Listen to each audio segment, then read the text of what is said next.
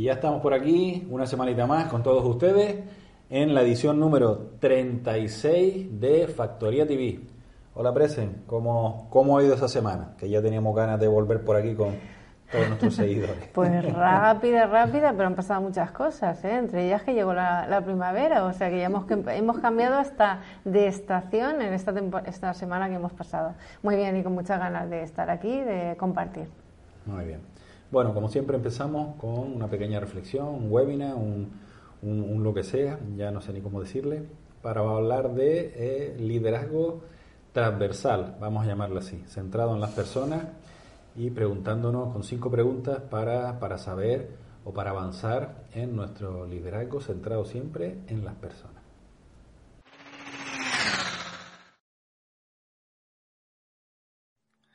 Hola amigos, hoy vamos a hablar de liderazgo pero desde una óptica un poquito distinta, centrado más en, en las competencias transversales, en las competencias centradas en la persona, que digo yo. Bueno, el punto de partida es que tenemos que considerar a las personas que ejercen un liderazgo como personas que impulsan, que promueven y que gestionan los cambios dentro de sus equipos, la evolución de sus equipos. Lo primero que desde mi punto de vista, te deberías preguntar eh, si quieres trabajar, si quieres profundizar, si quieres avanzar y mejorar en tu liderazgo desde el punto de vista eh, humano, vamos a llamarlo así, liderazgo transversal, sería cuál es el impacto que tú quieres generar, ¿no? ¿Cuál es el legado que tú quieres dejar? Vamos a llamarlo así. Cuando tú ya no estés con ese equipo, o cambies por lo que sea, o en fin, o ¿Qué es lo que te gustaría que eh, las personas que estuvieran contigo recordaran de ti, ¿no? Eso es un poco el, tema, ¿no? ¿Qué, te gustaría a ti dejar de, ahí de, herencia? Vamos a llamarla así. Luego tenemos otro, otra pregunta súper importante, que es la que nos deberíamos hacer todas las mañanas antes de entrar en la empresa, que sería, ¿qué puedo hacer yo hoy por mi equipo? ¿Qué puedo hacer yo? ¿En qué los puedo ayudar para que el equipo consiga sus objetivos? Esa sería una pregunta que deberíamos hacernos todos los días. Es fundamental. Nosotros como líderes tenemos que estar formándonos, tenemos que estar al día. Y yo lo que te pregunto es, ¿cuándo fue la última vez que te formaste en competencias transversales, universales?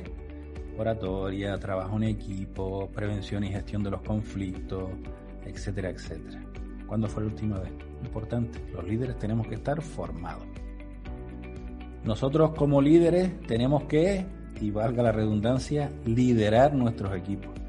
Pero tampoco está de más preguntar y hablar, vamos, no es que esté de más, es que es fundamental preguntar y hablar a nuestro equipo acerca de posibles ideas, soluciones frente al, al reto que tengamos delante sentir, hacer sentir a nuestros colaboradores que son parte importante de nuestros equipos, es una de las claves para ejercer un buen liderazgo.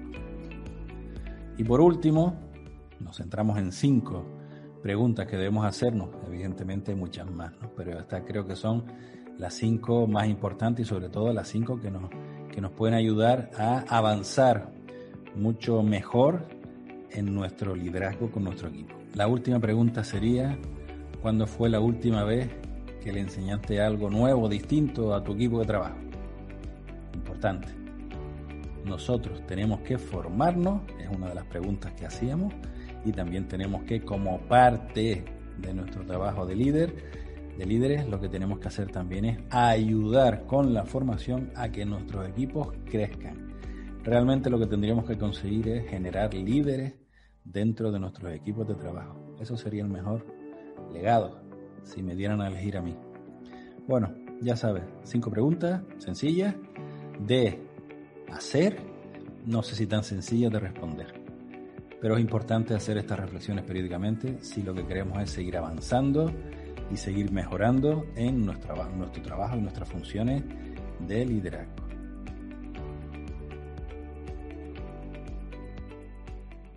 Ya sabes, hazte periódicamente estas preguntas y seguro que en la reflexión obtendrás ideas y sobre todo puntos de, medición y de partida para seguir avanzando en tu liderazgo con tu equipo. Y entramos ya en, en noticias, información, presa, que nos tienes preparado para hoy. Bueno, pues vamos a ir, eh, vamos a comenzar en esta ocasión con una referencia a la Consejería de Agricultura, Ganadería y Pesca del Gobierno de Canarias, que ha incrementado en 571.000 euros los créditos asignados a las subvenciones destinadas a la reconstrucción del potencial de producción agrícola dañado por los vientos acaecidos en las islas de La Gomera, La Palma, Gran Canaria y Tenerife en febrero de 2020 lo que lo único que nos faltó el año pasado fue ese temporal, así como por los incendios acaecidos en los municipios de Santa Úrsula y de la aldea San Nicolás. Esta modificación que establece pues ayudas por un importe de un total de 1,5 millones, permitiendo así atender a todas las solicitudes que cumplen con los requisitos con un porcentaje de subvención del 100% de las actuaciones auxiliables. Estas subvenciones convocadas tienen por objeto las inversiones realizadas por agricultores, agrupaciones de productores y entidades públicas para la recuperación del potencial de producción y de terrenos agrícolas dañados por los temporales de viento acaecidos, como decíamos el año pasado, en dichas islas. Se publicó recientemente en el tablón de anuncios de la Consejería la resolución de la, de la Viceconsejería por la que se conceden provisionalmente las subvenciones convocadas y de la Consejería de Agricultura nos vamos al programa de asesoramiento y formación para mujeres emprendedoras del ámbito rural, Desafío Mujer Rural. Este eh, programa eh, comenzó a estar activo el 23 de noviembre de 2020 y ya en este momento, eh, ahora ya en marzo, se pueden solicitar las sesiones de asesoramiento y realizar las consultas y eh, también las eh, acciones de formación. El Instituto de las Mujeres es el organismo impulsor de este programa centrado en formar y acompañar a la, mujer rural emprendedora en las distintas fases de su proyecto y facilitarle soporte técnico e información sobre el acceso a líneas de ayudas y financiación, entre otras cuestiones. También poner en marcha un concurso para premiar los proyectos de emprendimiento realizados por mujeres rurales que sean innovadores y que se distingan por su originalidad y excelencia. Así que si eres una emprendedora y tienes un proyecto o idea de negocio vinculada a la economía rural, recuerda que en 2021 hay una nueva convocatoria de este premio del que puedes encontrar más información en www.desafiomujerrural.es. Y por su parte, ya que estamos en el ámbito de agricultura, el Ministerio de Agricultura, Pesca y Alimentación ha publicado en el BOE un extracto de la orden de convocatoria de subvenciones destinadas a entidades, también a entidades de mujeres de ámbito nacional para el ejercicio 2021 por un importe de 400.000 euros. ¿Quiénes pueden optar a estas ayudas? Pues en régimen de concurrencia competitiva, las entidades legalmente constituidas como entidades asociativas de mujeres del medio rural que carezcan de ánimo de lucro y que tengan entre sus actividades habituales la realización de proyectos para la promoción de las mujeres rurales. Según establecen las bases reguladoras de estas subvenciones, los proyectos deben impulsar el emprendimiento, incorporación y mantenimiento de las mujeres en la actividad económica del medio rural. Hay 20 días para poder presentar esta solicitud, 20 días hábiles, a partir de la, eh, del día siguiente a la publicación del extracto en el BOE. Este texto completo de la orden se puede consultar en la base de datos nacional de subvenciones. Así que si es tu caso, no lo dudes, anímate y, ¿por qué no?, opta esta subvención. Ya estamos. Ya estamos. Aquí siempre estamos, tiramos la casa por la ventana, siempre trayendo ayudas, subvenciones y miles y cuando no millones de euros. ¿Verdad? Pues sí, está genial, la verdad. Muy bien. Y ahora hablaremos con Alicia Herrera. Eh, quedamos la semana pasada a hablar con ella sobre los fondos marinos de Canarias, sus experiencias, cuándo empezó, qué, es lo que más le, le, atrae de los fondos aquí de Canarias. Bueno, vamos a ver qué nos cuenta Alicia, que seguro que como siempre es un tema muy interesante. Y volvemos una semanita más con Alicia Herrera, investigadora, bióloga y doctora en oceanografía de la Universidad de Las Palmas de Gran Canaria. Hola Alicia y encantado una semanita más de que nos acompañes aquí este ratito de televisión. Encantada yo de participar con ustedes, Carlos, como siempre. Muy bien, muchas gracias. Bueno, eh, vi antes de, porque la semana pasada te comprometimos a que nos hablaras de los fondos marinos de Canarias y un poquito tus experiencias, la primera vez que, te lanzaste a bucear por aquí, que fue lo que te, si te acuerdas, ¿no? Eh, qué fue lo que te llamó la atención y las diferentes islas. Pero vi un artículo en estos días que hablaba de, corrígeme, de alguna medusa que tenía ya plástico dentro y como son transparentes, como que se veía incluso ya nadando, ¿no? Cuéntanos pues esta triste, triste noticia, Alicia. Pues sí, mira, y tiene que ver un poco con lo que me ibas a preguntar del buceo y de los fondos de aquí, porque casualmente el artículo es el primer reporte aquí en el Atlántico de ingestión de plásticos en medusas. Eh, un artículo que estábamos preparando, mm, creo que fue cerca del verano pasado, y, y nada, y justo un fin de semana que estábamos haciendo apnea en Sardina del Norte, que yo con este artículo además en la cabeza, y, estaba pues con una amiga que siempre vamos a, bucear y hacer apnea juntas. Y, me dice, mira, una pelagia noctiluca, que es la especie de esta medusa, dice, yo creo que tiene algo en el interior. Y entonces pues me pongo a mirar con detalle, estábamos haciendo apnea, es decir, sin todo el equipo de buceo. Y, y, realmente, o sea, y ya no era un microplástico, era un macroplástico, un plástico grandecito azul eh, que lo tenía ya dentro, dentro de la cavidad gastrovascular, que es lo que tienen las medusas, es decir, dentro de su estómago. Y, bueno, y ahí, imagínate, ya con el artículo además en la cabeza me impactó tanto ver, o sea, creo que ya no hay, eh, una imagen vale más que mil palabras, ¿no? Y ver eso ya es ver eh, hasta dónde ha llegado la contaminación por plástico en los organismos marinos. Entonces, bueno, estuve ahí eh, intentando hacerle, yo iba con la cámara, que me gusta fotografía submarina, intentando hacer una buena foto para registrar ese momento y para y, también con la idea de, que fuera para ilustrar la publicación que estábamos preparando y así surgió ese artículo que además es un artículo muy interesante porque se han encontrado eh, en medusas no solo fragmentos también fibras sintéticas que vienen del lavado de la ropa y, y bueno, y la foto la verdad es que, que también es, es muy interesante como documento gráfico, ¿no? De ahí viene el artículo que ha publicado ah, además Marine Pollution Bulletin. Ajá.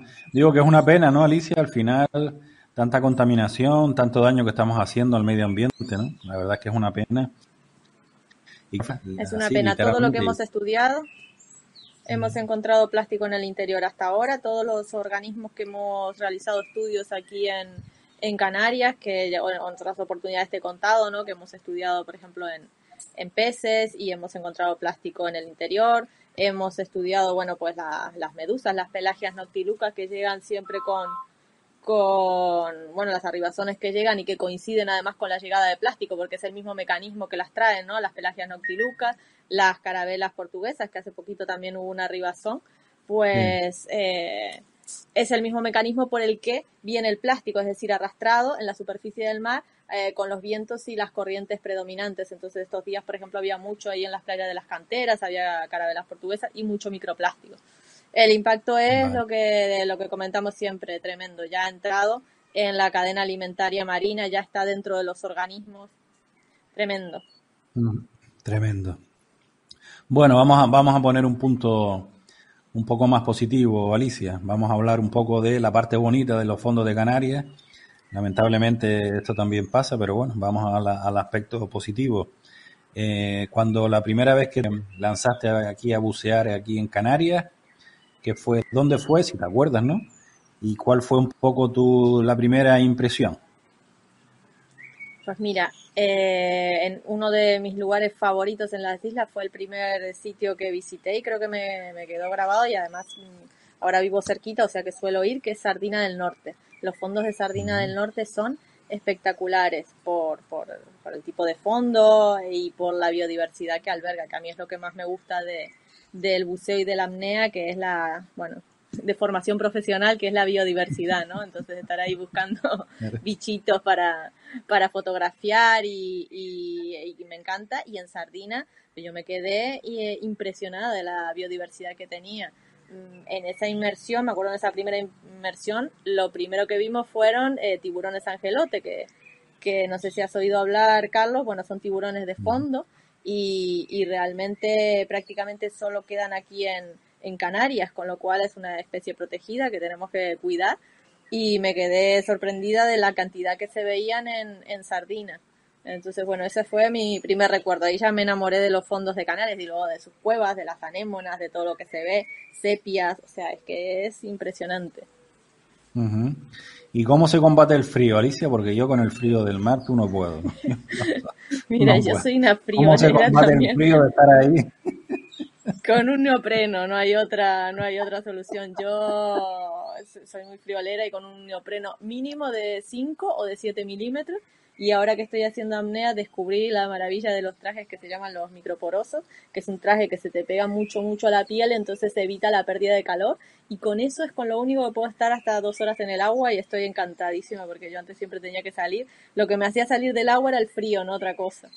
Pero lo que te digo, aquí es que es maravilloso. Y bueno, después seguí conociendo lugares cerca de Sardina del Norte, eh, aquí en Gran Canaria está Caleta, y en una época venían las, las mantarrayas a comer en los fondos de Caleta y era un espectáculo eh, verlas llegar casualmente yo estaba haciendo mi tesis, que te lo comenté la otra vez, en misidáceos, que son unos organismos muy pequeños, como si fueran gambitas, componentes del zooplancton y del supraventos, pues las mantas se alimentan, filtran y se alimentan de estos organismos, pues sabes que fuimos a Caleta, recuerdo ver 15, mm, 20 mantas rayas estar tirándose en picada a comer sobre los fondos, o sea, son espectáculos que a uno le quedan grabados y por eso yo soy una enamorada de Canarias y de los fondos de Canarias y de la biodiversidad que alberga. No sé si somos conscientes de lo que tenemos aquí. Probablemente no. Probablemente no. Probablemente no. Las pues rayas que decía que, venían, ¿ya no vienen o qué? ¿Cómo está eso? Pues mira, eh, hace por lo menos 10 años, eso fue en el 2010, y hace por lo menos 10 años que creo que no se han vuelto a ver que es una eh, sería interesante estudiar por qué no por qué no han vuelto si es por la falta de alimento aunque sigue habiendo misidáceos a mí es un tema que me gustaría investigar pero no se han vuelto a ver. Y estamos todos los que buceamos por ahí por el norte siempre preguntando a ver si se han vuelto a ver las las mantas en, en Caleta pero de momento no no aparecieron. Eso fue en 2010 te quería presentar este libro no sé si si lo conoces el de biodiversidad marina de de Canarias, la guía de biodiversidad marina de Canarias. Es un libro precioso. No, no, eh, no lo conozco, ¿no? De, oceanográfica, editado por varios compañeros de la Facultad de Ciencias del Mar. Entre ellos está Fernando Espino, Arturo Boira, Cristina Fernández y Fernando Tuya, todos eh, licenciados en la Facultad de Ciencias del Mar. Y es una guía, vamos, eh, muy, muy completa y además muy visual, con con imágenes, fotos y dibujos de, de toda la biodiversidad marina, desde tortugas, aves marinas, cetáceos, peces, moluscos que albergan las islas. Es, la verdad es que es un, un libro de cabecera para los que nos gusta el buceo y, y, sobre todo poder ir identificando las especies. La verdad es que está guapísimo. Yo lo recomiendo el hierro. El recomendado, el libro recomendado para todo el que le guste, ya sabe que lo localice y, lo compre. El hierro siempre se ha hablado de que tiene como un fondo marino especial, ¿no? No sé si es así o, o un poco de fama o es, tan distinto del resto de, de las islas o no. ¿Cómo lo ves tú?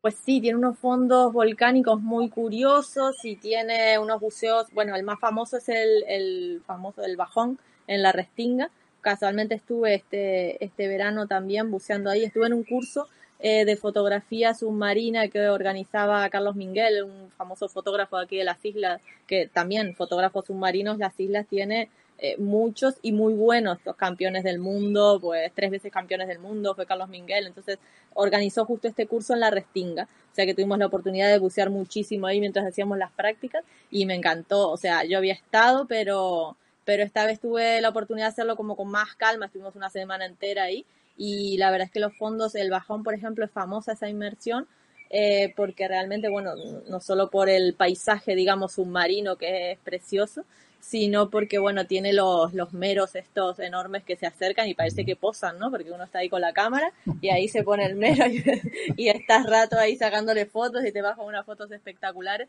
Y luego es eso, es la biodiversidad también que tiene, la transparencia de, del agua, o sea, es espectacular el hierro. Como, sí, no, no es la fama, sino que realmente es un lugar espectacular. Otro que, sitio que, que me encanta es Playa Chica en Lanzarote.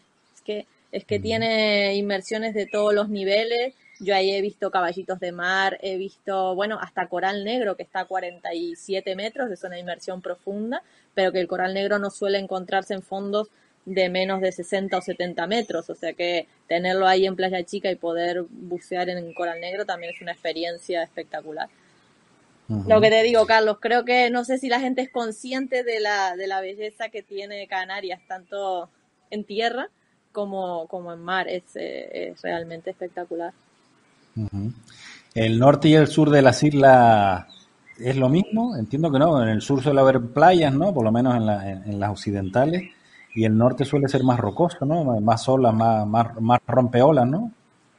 Exacto, más, más rocoso, eh, fondo sí, más de piedra, suele estar el mar eh, más fuerte, pero cuando está bueno en el norte también es espectacular para, para poder bucear y, y, el sur también tiene sus, sus lugarcitos, sus, sus escondites, su, eh, el año pasado estuvimos en el sur buceando con cazones, cazones pequeñitos.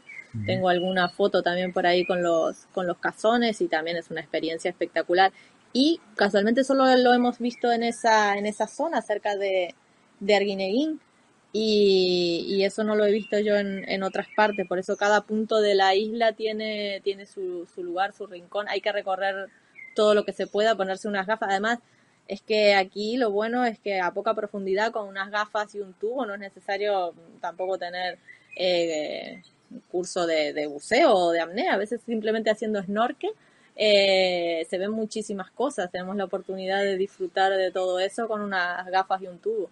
En las canteras, por mm. ejemplo, hay una empresa Snorkeling Experience que organiza salidas y no solamente, o sea, es ecoturismo, porque no solamente es la salida de snorkel, sino que te van contando sobre toda la biodiversidad, entonces es una salida guiada y a mí me parecen experiencias como muy interesantes y para todos los niveles, desde niños de 6 años hasta personas mayores que puedan disfrutar de, de esas maravillas. Y por ejemplo, la playa de las canteras en la zona de la barra, ahí cerquita, eh, Es impresionante también, tanto el fondo que tiene, eh, de rocas, de arenales, de, algas, como toda la biodiversidad que alberga. También hemos visto caballitos de mar en la barra de, las canteras, que, uno pensaría queda, queda, queda flora y fauna en la barra de las canteras, Cristina, con toda la gente que utiliza la playa de las canteras.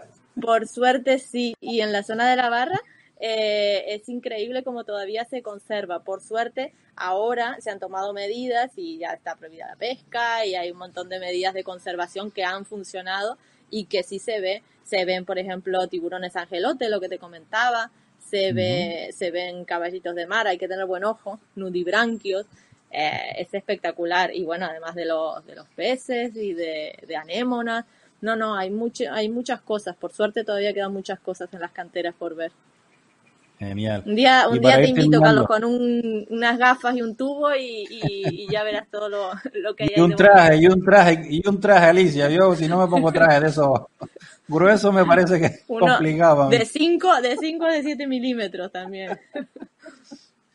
Bueno, para ir terminando, Alicia, un tema importante también, la seguridad. Eh, Es súper interesante, súper bonito. Eh, bucear, eh, tal, pero medidas básicas de seguridad para que no haya accidentes.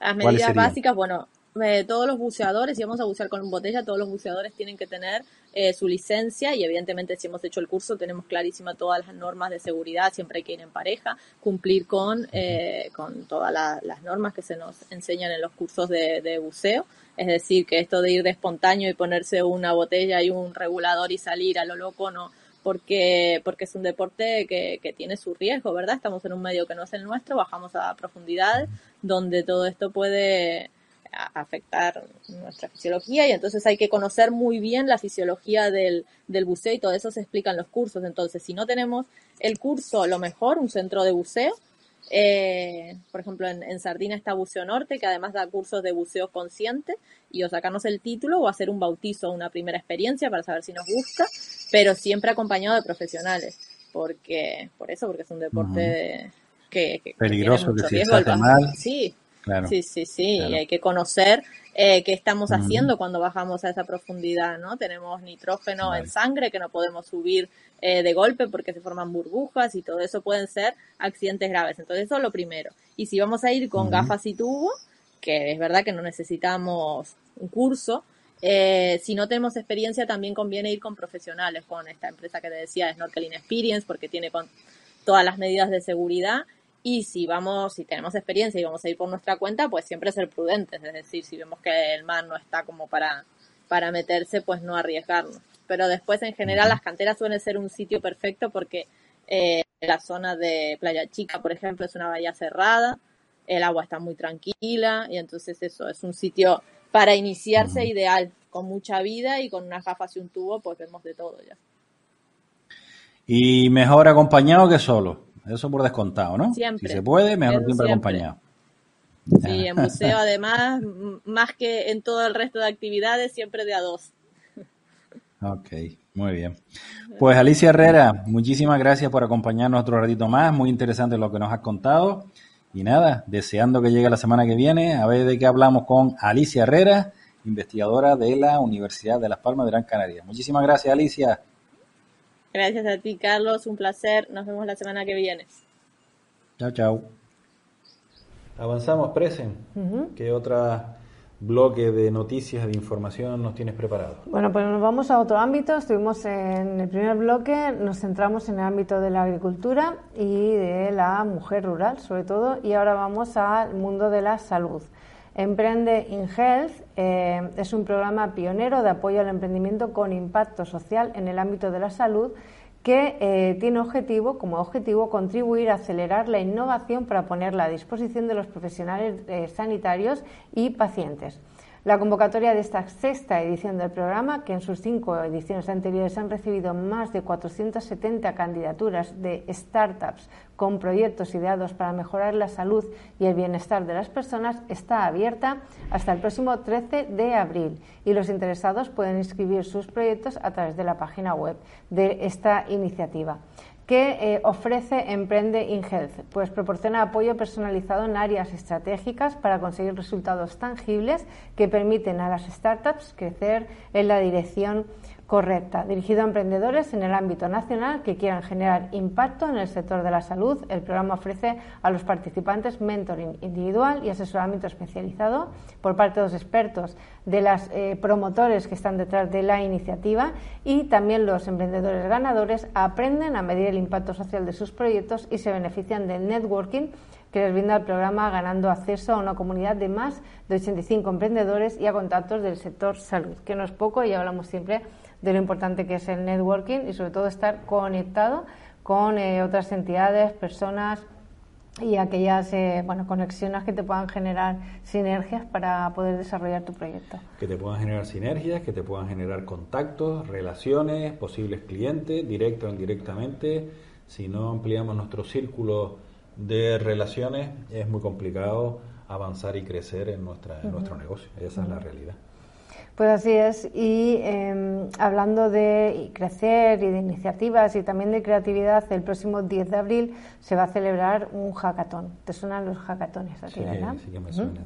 Bueno, pues en este caso se va a celebrar el hackathon Flex Offices. Es un hackathon que está pensado para atraer a jóvenes universitarios de Madrid y Pamplona que deseen participar en una experiencia colectiva buscando y planteando durante toda una jornada soluciones y mejoras respecto a las nuevas tendencias como el coworking, la oficina flexible, las nuevas demandas laborales y el teletrabajo, entre otros. Los jóvenes interesados en participar pueden inscribirse a través de Eventbrite en el Hackathon Pro Workspaces para las citas de Madrid o Pamplona. Eh, los participantes, ¿cómo serán seleccionados? Pues por orden de inscripción, eh, que realizará el organizador, que además gestionará los dos grupos de 10 personas que se reunirán físicamente en cada una de las dos localizaciones y estarán conectados por videoconferencia para poder intercambiar ideas e impresiones sobre el sector de oficinas flexibles. Es, eh, la inscripción es a través de, como decíamos, Eventbrite y los enlaces a la página eh, o, sí, al, evento de Hackathon Pro Working Spaces. en Madrid o Pamplona. Me, me gustó esta iniciativa, eh, decir que es el sábado 10 de abril de 9 de la mañana a 18 horas, y me gustó mucho la iniciativa porque al final, o sea, tienes a jóvenes en Madrid, jóvenes en Pamplona y ambos grupos conectados a través de videoconferencia, o sea que es como un, eh, profundizar, ¿no? Como profundizar en, en, el conocer, porque de repente mucha gente en un hackathon no se conoce, pues vas a conocer a gente mm, pues eh, one to one, ¿no? Eh, presencial y además vía online. O sea que me parece una iniciativa fantástica, ¿no? Los hackatones bien llevados, la verdad es que son, son interesantes porque son son jornadas donde de forma intensa se trabaja sobre un reto o, o varios retos y si se trabajan bien esos retos y si la estructura del hackathon está bien organizada, la verdad es que son eventos interesantes. Bueno, y que sepan que Carlos es pro hackatones, ¿verdad? Bien hecho. bien hecho. Bien hecho, bien estructurado y sobre todo que tengan esa continuidad posterior, porque si es para solo ir allí y pasar un día o dos eh, comiendo pizza, pues no, ese no es mi estilo de hackathon. Retos y soluciones. Muy bien, pues eh, retos, soluciones y premios, porque ahora vamos a un premio. Eh, vamos al premio Aster de SIC al mejor emprendedor. Desde el año 1962, SIC convoca anualmente los premios Aster, que son unos galardones destinados a reconocer los méritos de personas y entidades alcanzados en el ejercicio de su actividad profesional y que fomenten la integración entre formación académica y labor empresarial. Este premio Aster al mejor emprendedor reconoce los logros eh, de las empresas que han creado sus propias empresas y están de las personas, perdón, que han creado sus propias empresas y está orientado a proyectos emprendedores que cuenten con una trayectoria mínima de tres años y de un máximo de diez. Esta es la edición número 39 de los premios Aster y presentar una candidatura es totalmente gratuito. Solo necesitas enviar la documentación solicitada en las bases del premio a un correo electrónico, correo electrónico que es premiosaster.esic.com edu y eh, el plazo para recepción de candidaturas finaliza el próximo 28 de mayo de 2021. Tú también puedes formar parte de la historia de uno de los galardones con mayor prestigio en el entorno empresarial español y hay tiempo. Es decir, lo estamos diciendo con mucho tiempo. Y nos vamos a presentar. No vamos a presentar. Ya que no habla de jóvenes emprendedores y cosas de estas, sino, oye, pues para una vez que no es para jóvenes, pues chicos, pues habrá que aprovechar la oportunidad. Allí nos presentaremos, a ver qué pasa. Bueno, pues hasta aquí este segundo bloque de información. Genial, como siempre, Prese. Cristina Ruano, ya saben ustedes que es nuestra especialista en, alimentación. Eh, vamos a hablar de la dieta vegana y también del gofio, que parece que se ha puesto de moda últimamente. Vamos a ver, el gofio fantástico, un alimento fantástico que nos ayudó mucho aquí en Canarias en las épocas complicadas. El gofio fue un alimento, un alimento fundamental. Vamos a hablar con Cristina. Una semana más, estamos aquí en nuestro programa Factoría TV con la doctora en Nutrición y Salud Pública, Cristina Ruano, que nos va a hablar, tal y como quedamos la semana pasada, de la dieta vegana. Y no solo de la dieta vegana, sino también del gofio, ese alimento puramente canario, que salió una noticia en estos días de que estaba ya incorporado a la alta cocina. ¿Tú también utilizas el gofio en la alta cocina, Cristina? Bueno, en la alta cocina no tanto, en la cocina media. Buenas tardes. Hola Cristina. Bueno. el gofio es una gran noticia ¿eh? que lo recupere, bueno, que se que esté en las élites de la cocina gourmet y por supuesto que no lo perdamos y lo mantengamos en, las cocinas diarias.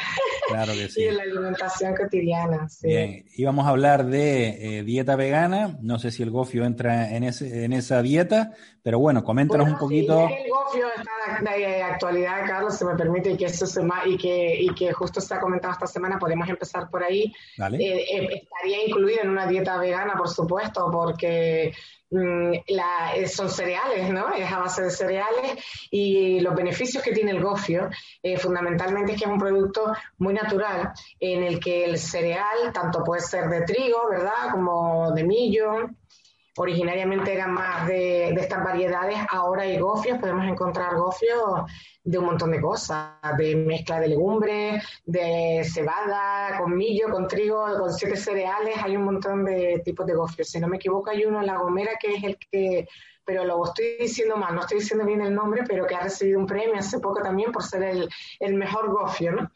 Y habría que buscarlo, tenemos que buscarlo. Mm, y, entonces el gofio, las ventajas que tiene es que es el cereal tal cual, ¿no? que se moltura y no se refina. Son cereales integrales, en cualquier caso, da igual el cereal que sea, es el cereal integral, molido, y al que se le añade sal. Y luego el gofio sin sal también, ojo con la sal que ya hablamos de ella. Entonces, mm, ventaja, es un alimento energético, nos proporciona energía, es súper bueno, por ejemplo, en el desayuno, una leche con gofio eh, o a lo largo de, las primeras horas del día, no tanto al final, ¿verdad? Si no vamos a tener eh, actividad. Y después conserva la fibra, al ser integral el cereal, al no refinarlo, conserva la fibra. ¿Y qué hace la fibra? La fibra hace que los azúcares, porque al final todos estos, los cereales, eh, cuando se absorben, ¿no? Una vez los, comemos, los digerimos y los absorbemos, los absorbemos en forma de glucosa. El cuerpo lo que reconoce es la glucosa, ¿no? Los azúcares simples. Em, cuando tenemos fibra, cuando incorporamos cereales integrales con fibra, la fibra regula esta absorción de azúcares, de tal manera que la absorción de glucosa se hace de manera gradual. Y esto es lo que nos interesa, porque lo que se traduce es que la energía nos la va a proporcionar de manera gradual a lo largo de las horas y no va a subir de manera brusca la glucosa en sangre, ¿ok? Si tomamos mucho cereal refinado, mucho pan blanco, mucha harina blanca, incluso el arroz blanco, lo que hace, al no tener fibra, los azúcares entran o la absorción es más rápida y más de golpe, con lo cual la glucosa sube eh, más rápido en sangre y tiene que salir, tiene que actuar el páncreas y salir la insulina a, regular estos niveles, ¿no? Entonces, lo que en realidad nos interesa tomar son cereales integrales. Y el gofio es el ejemplo perfecto, además porque parte de nuestro patrimonio cultural y agroalimentario, eh, que todas las empresas son de producción local, ¿no? y, y, sano, súper sano. a, nivel, a nivel calórico, Cristina, que se, se, se hace una crítica, ¿no? Por lo menos yo la escucho de que lo típico, ¿no? Que si el gofio engorda, que si el gofio, entiendo que es como todo, según cantidades y en qué momento del día te lo tomes, ¿no? Pero en sí mismo, el gofio podemos decir que es un alimento, vamos a llamar, equilibrado. Mm, el gofio, son al ser cereal puro y duro, los cereales lo que tienen son hidratos de carbono.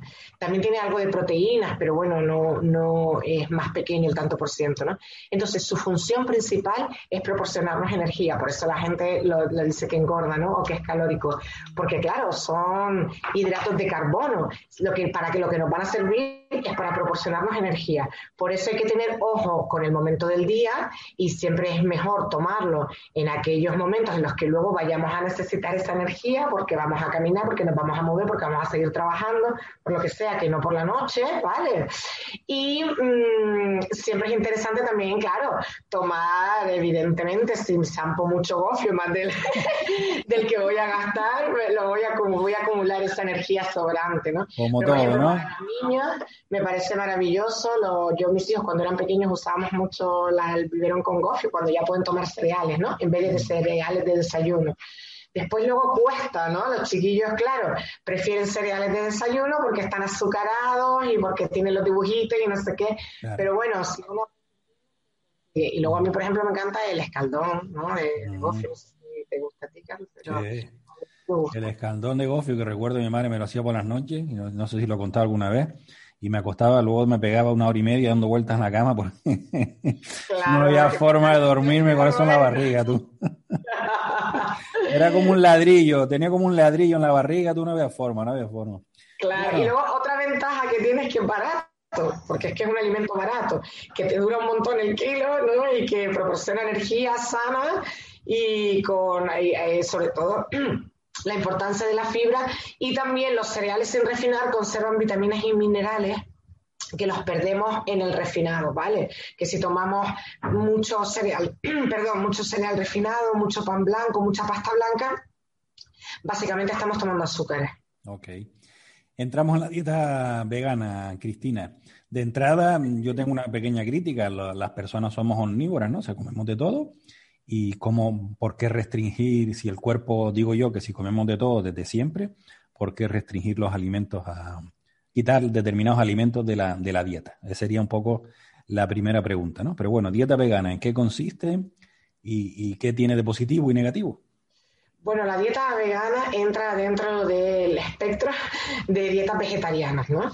Entonces, los vegetarianos pueden limitar el consumo, bueno, lo normal es el consumo de carne, ¿no? Y, y, luego ya, dependiendo de su restricción, pues son la, ovo lacto vegetarianos o bueno, hay muchas posibilidades dependiendo de lo que coman y no comen. Y vegano es el más estricto, que ya es la persona que lleva una dieta más estricta, que no come carne, de ni pescado, ni, ni lácteos, ni huevos, etcétera, etcétera, ¿no? Entonces, aquí por partes, porque mm, yo entiendo que la mayoría de las veces se hace por conciencia animal, ¿no? Por no comer, no tanto por salud, sino por esa conciencia. Entonces, lo que nos dice la Organización Mundial de la Salud es que la dieta la tenemos que ir cambiando y priorizando a que sea más de origen, a que haya más alimentos de origen vegetal que de otro tipo, o sea, más fruta y verdura, sobre todo, aparte de por la salud, pero sobre todo, no tanto por la salud, sino por el medio ambiente, porque nos lo estamos básicamente cargando, ¿no? Y, una y la industria alimentaria y la alimentación eh, genera mucha agota muchos recursos y genera también mucha emisión de gases, ¿vale? Invernadero. Entonces, por ejemplo, la ganadería intensiva, estamos comiendo mucha carne, más de lo que deberíamos, y entonces eso genera un daño medioambiental, porque por ejemplo las vacas necesitan mucha agua en su, en su cuidado, más la que consumen, luego ellas mismas emiten muchos gases a la atmósfera, etcétera, etcétera. Y como cada vez vamos a ser más gente en el planeta, pues las proyecciones son que los recursos así no van a dar. Entonces, Mm, tú puedes optar o por, por salud, quiere decir, o no comer carne o comerla en, en menor frecuencia de la, no sea, no hace falta todos los días, quiere decir, ¿no? Eh, eso ya depende. Si por conciencia personal de no querer, por conciencia animal, ¿no? De no querer sacrificar el animal o deciden llevar una dieta vegetariana, bueno, mm, claro, cuanto más tirando a vegana, más restricciones tiene, con lo cual se pueden generar estados carenciales de ciertos nutrientes. Como por ejemplo es típico en los vegetarianos y en los veganos la, la carencia de vitamina B12, eh, no ingieres la suficiente cantidad de vitamina B12 porque la principal está en la carne y la que mejor se absorbe, y esto que da lugar a problemas, la vitamina B12 es necesaria para la absorción del hierro, de la hemoglobina, eh, para también está relacionada a su falta con deterioros cognitivos. Entonces, ¿qué hay que hacer? Mm, y otra fuente, otra cosa también fundamental mm, que, les, que hay, grandes carencias en vegetarianos y veganos es el calcio, ¿no? Eh, porque el calcio mejor disponible o más disponible está en los derivados lácteos.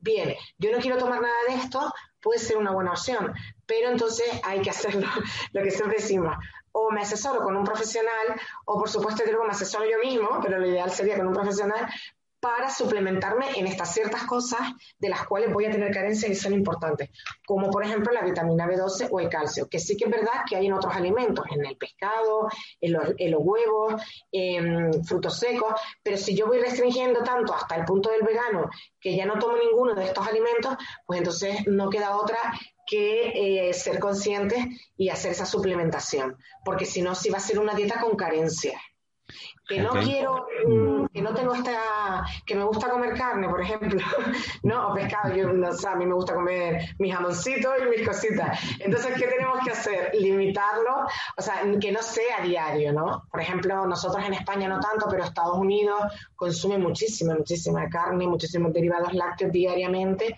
que no son necesarios y que generan problemas para la salud, y luego todo este problema medioambiental, ¿no? Eh, del que y que se ve, ¿no? Se ve en los documentales, en las películas, en fin, la, obesidad que hay en Estados Unidos, que es una barbaridad, ¿no? Entre otras cosas por, por la alimentación que llevan, ¿no?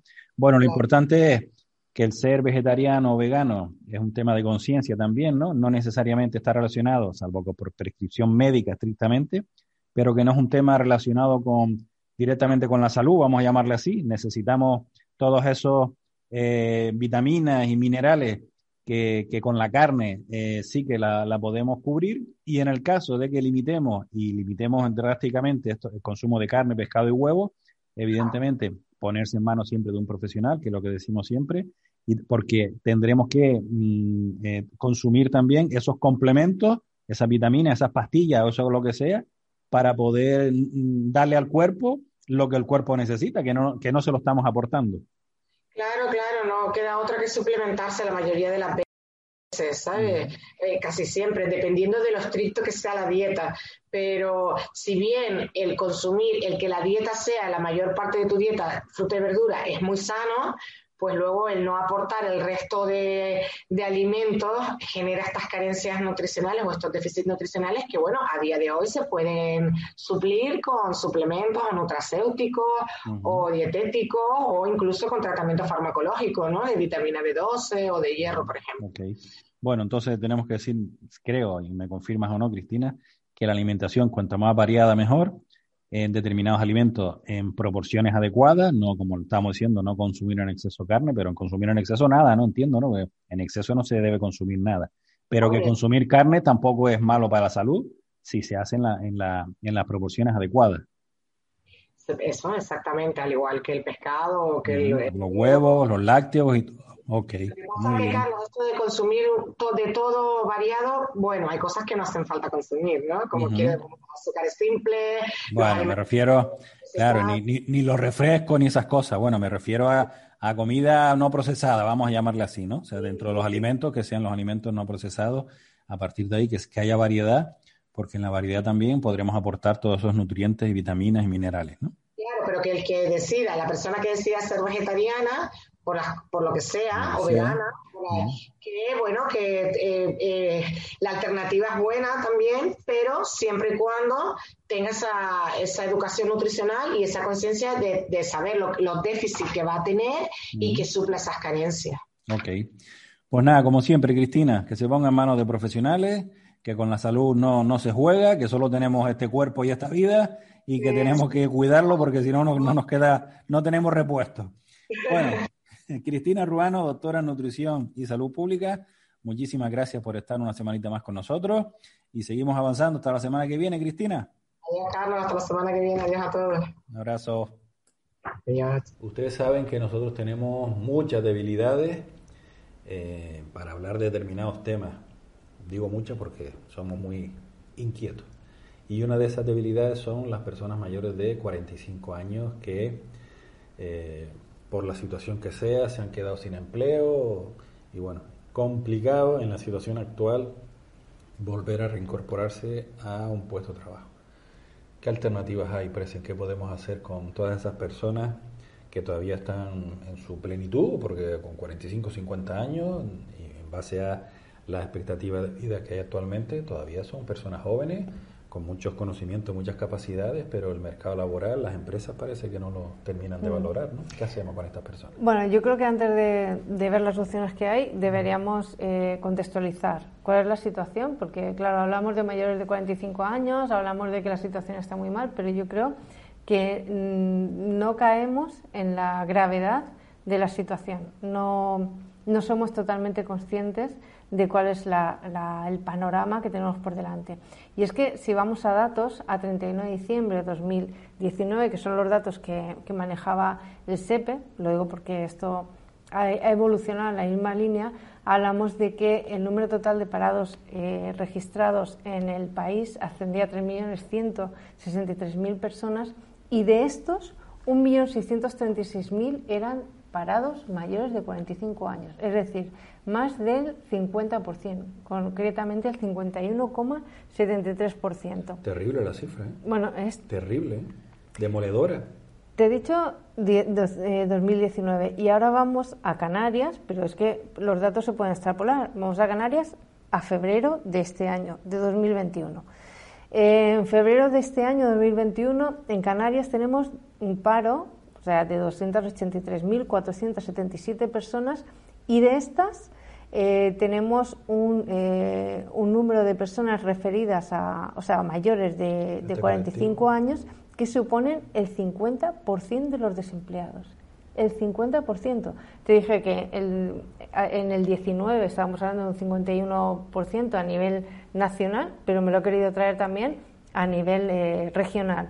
Y a nivel regional, un año y pico después tenemos el mismo panorama. Es decir, no sé si podríamos decir que esto es bueno porque no varía, pero es que estamos hablando de la mitad de población mayor de 45 años. Y dentro de este, de este grupo de personas que están desempleadas, eh, que tienen más de 45 años, todavía hay una bueno, pues un tema más grave o una situación más peculiar con las mujeres, que todavía tenemos muchas más mujeres mayores de 45 años en, la, en proporción. Los porcentajes son más altos en mujeres mayores de 45 años desempleadas y sin posibilidades de eh, reincorporarse a corto plazo a, eh, a, la vida laboral. Entonces, yo lo, lo primero que quería era evidenciar que esto es así, que, parece que si no vemos números, si no hablamos de números, no somos conscientes mm, de la gravedad de la situación. Sí, decimos que hay un paro alto, decimos que están fuera del mercado, pero al final, si no, como dices tú, no contextualizamos la cifra y no concretamos y hacemos ver qué cantidad tan grande, este, esta cifra tan brutal con la que nos estás exponiendo, pues, pues sí, se puede hablar en generalidad, pero, pero, pero hay que concretar un poquito, ¿no? Para evidentemente ser conscientes de este problema tan importante. Y ya contextualizado, entonces, sabemos que hay una parte en todo, no solamente en esto, hay una parte que depende de nosotros y una parte que no depende de nosotros, ¿no? Habrá, como decimos muchas veces, hay eh, muchas situaciones, muchos aspectos que están fuera de nuestro círculo de responsabilidad. ¿no? Pues esta coyuntura, que una empresa eh, no quiera contratar a mayores de X años, que eh, por ser mujer pues tenga quizás más dificultades porque tengo que conciliar, porque es decir, todo esto son cuestiones que bueno pues se dan y que al final, eh, bueno, pues eh, de alguna manera perjudican y condicionan y condicionan la situación. Pero luego hay eh, dentro de mi círculo de responsabilidad hay muchas cosas que también podemos hacer, porque tenemos que hablar de que los mayores de 45 años tienen opciones y esas opciones empiezan por ellos mismos. Nosotros cuando, cuando hablamos con, con personas en, en, en el ámbito, en la cuestión de la empleabilidad, que tanto lo hacemos con jóvenes que tienen su propia eh, dificultades y problemática y lo hacemos con mayores de 45 años, pues lo primero en ambos casos siempre es hablar de, la autoconfianza y el autoconocimiento. Es importantísimo. O sea, para diferenciar, comentaste al principio que hay temas que no están en nuestra mano y sobre lo cual poco podemos hacer, con lo que decías antes, las empresas, la situación laboral, mm. etcétera, etcétera, pero de lo que vas a comentar ahora sí que está en nuestra mano. Es lo que está dentro de nuestra mano. Y es lo que sí que podemos hacer porque depende de nosotros. Mm. ¿Qué depende de nosotros? Bueno, pues ese autoconocimiento, es decir, ¿por dónde tengo que empezar? Pues primero tendré que empezar pues conocer cuáles son mis fortalezas y cuáles son mis debilidades, cuáles son mis amenazas y cuáles son mis oportunidades entonces, esto es lo que hablamos siempre de un DAFO o un FODA, que da igual, eh, hay gente que lo llama de una manera y gente que lo llama de otra. Lo importante es conocerse.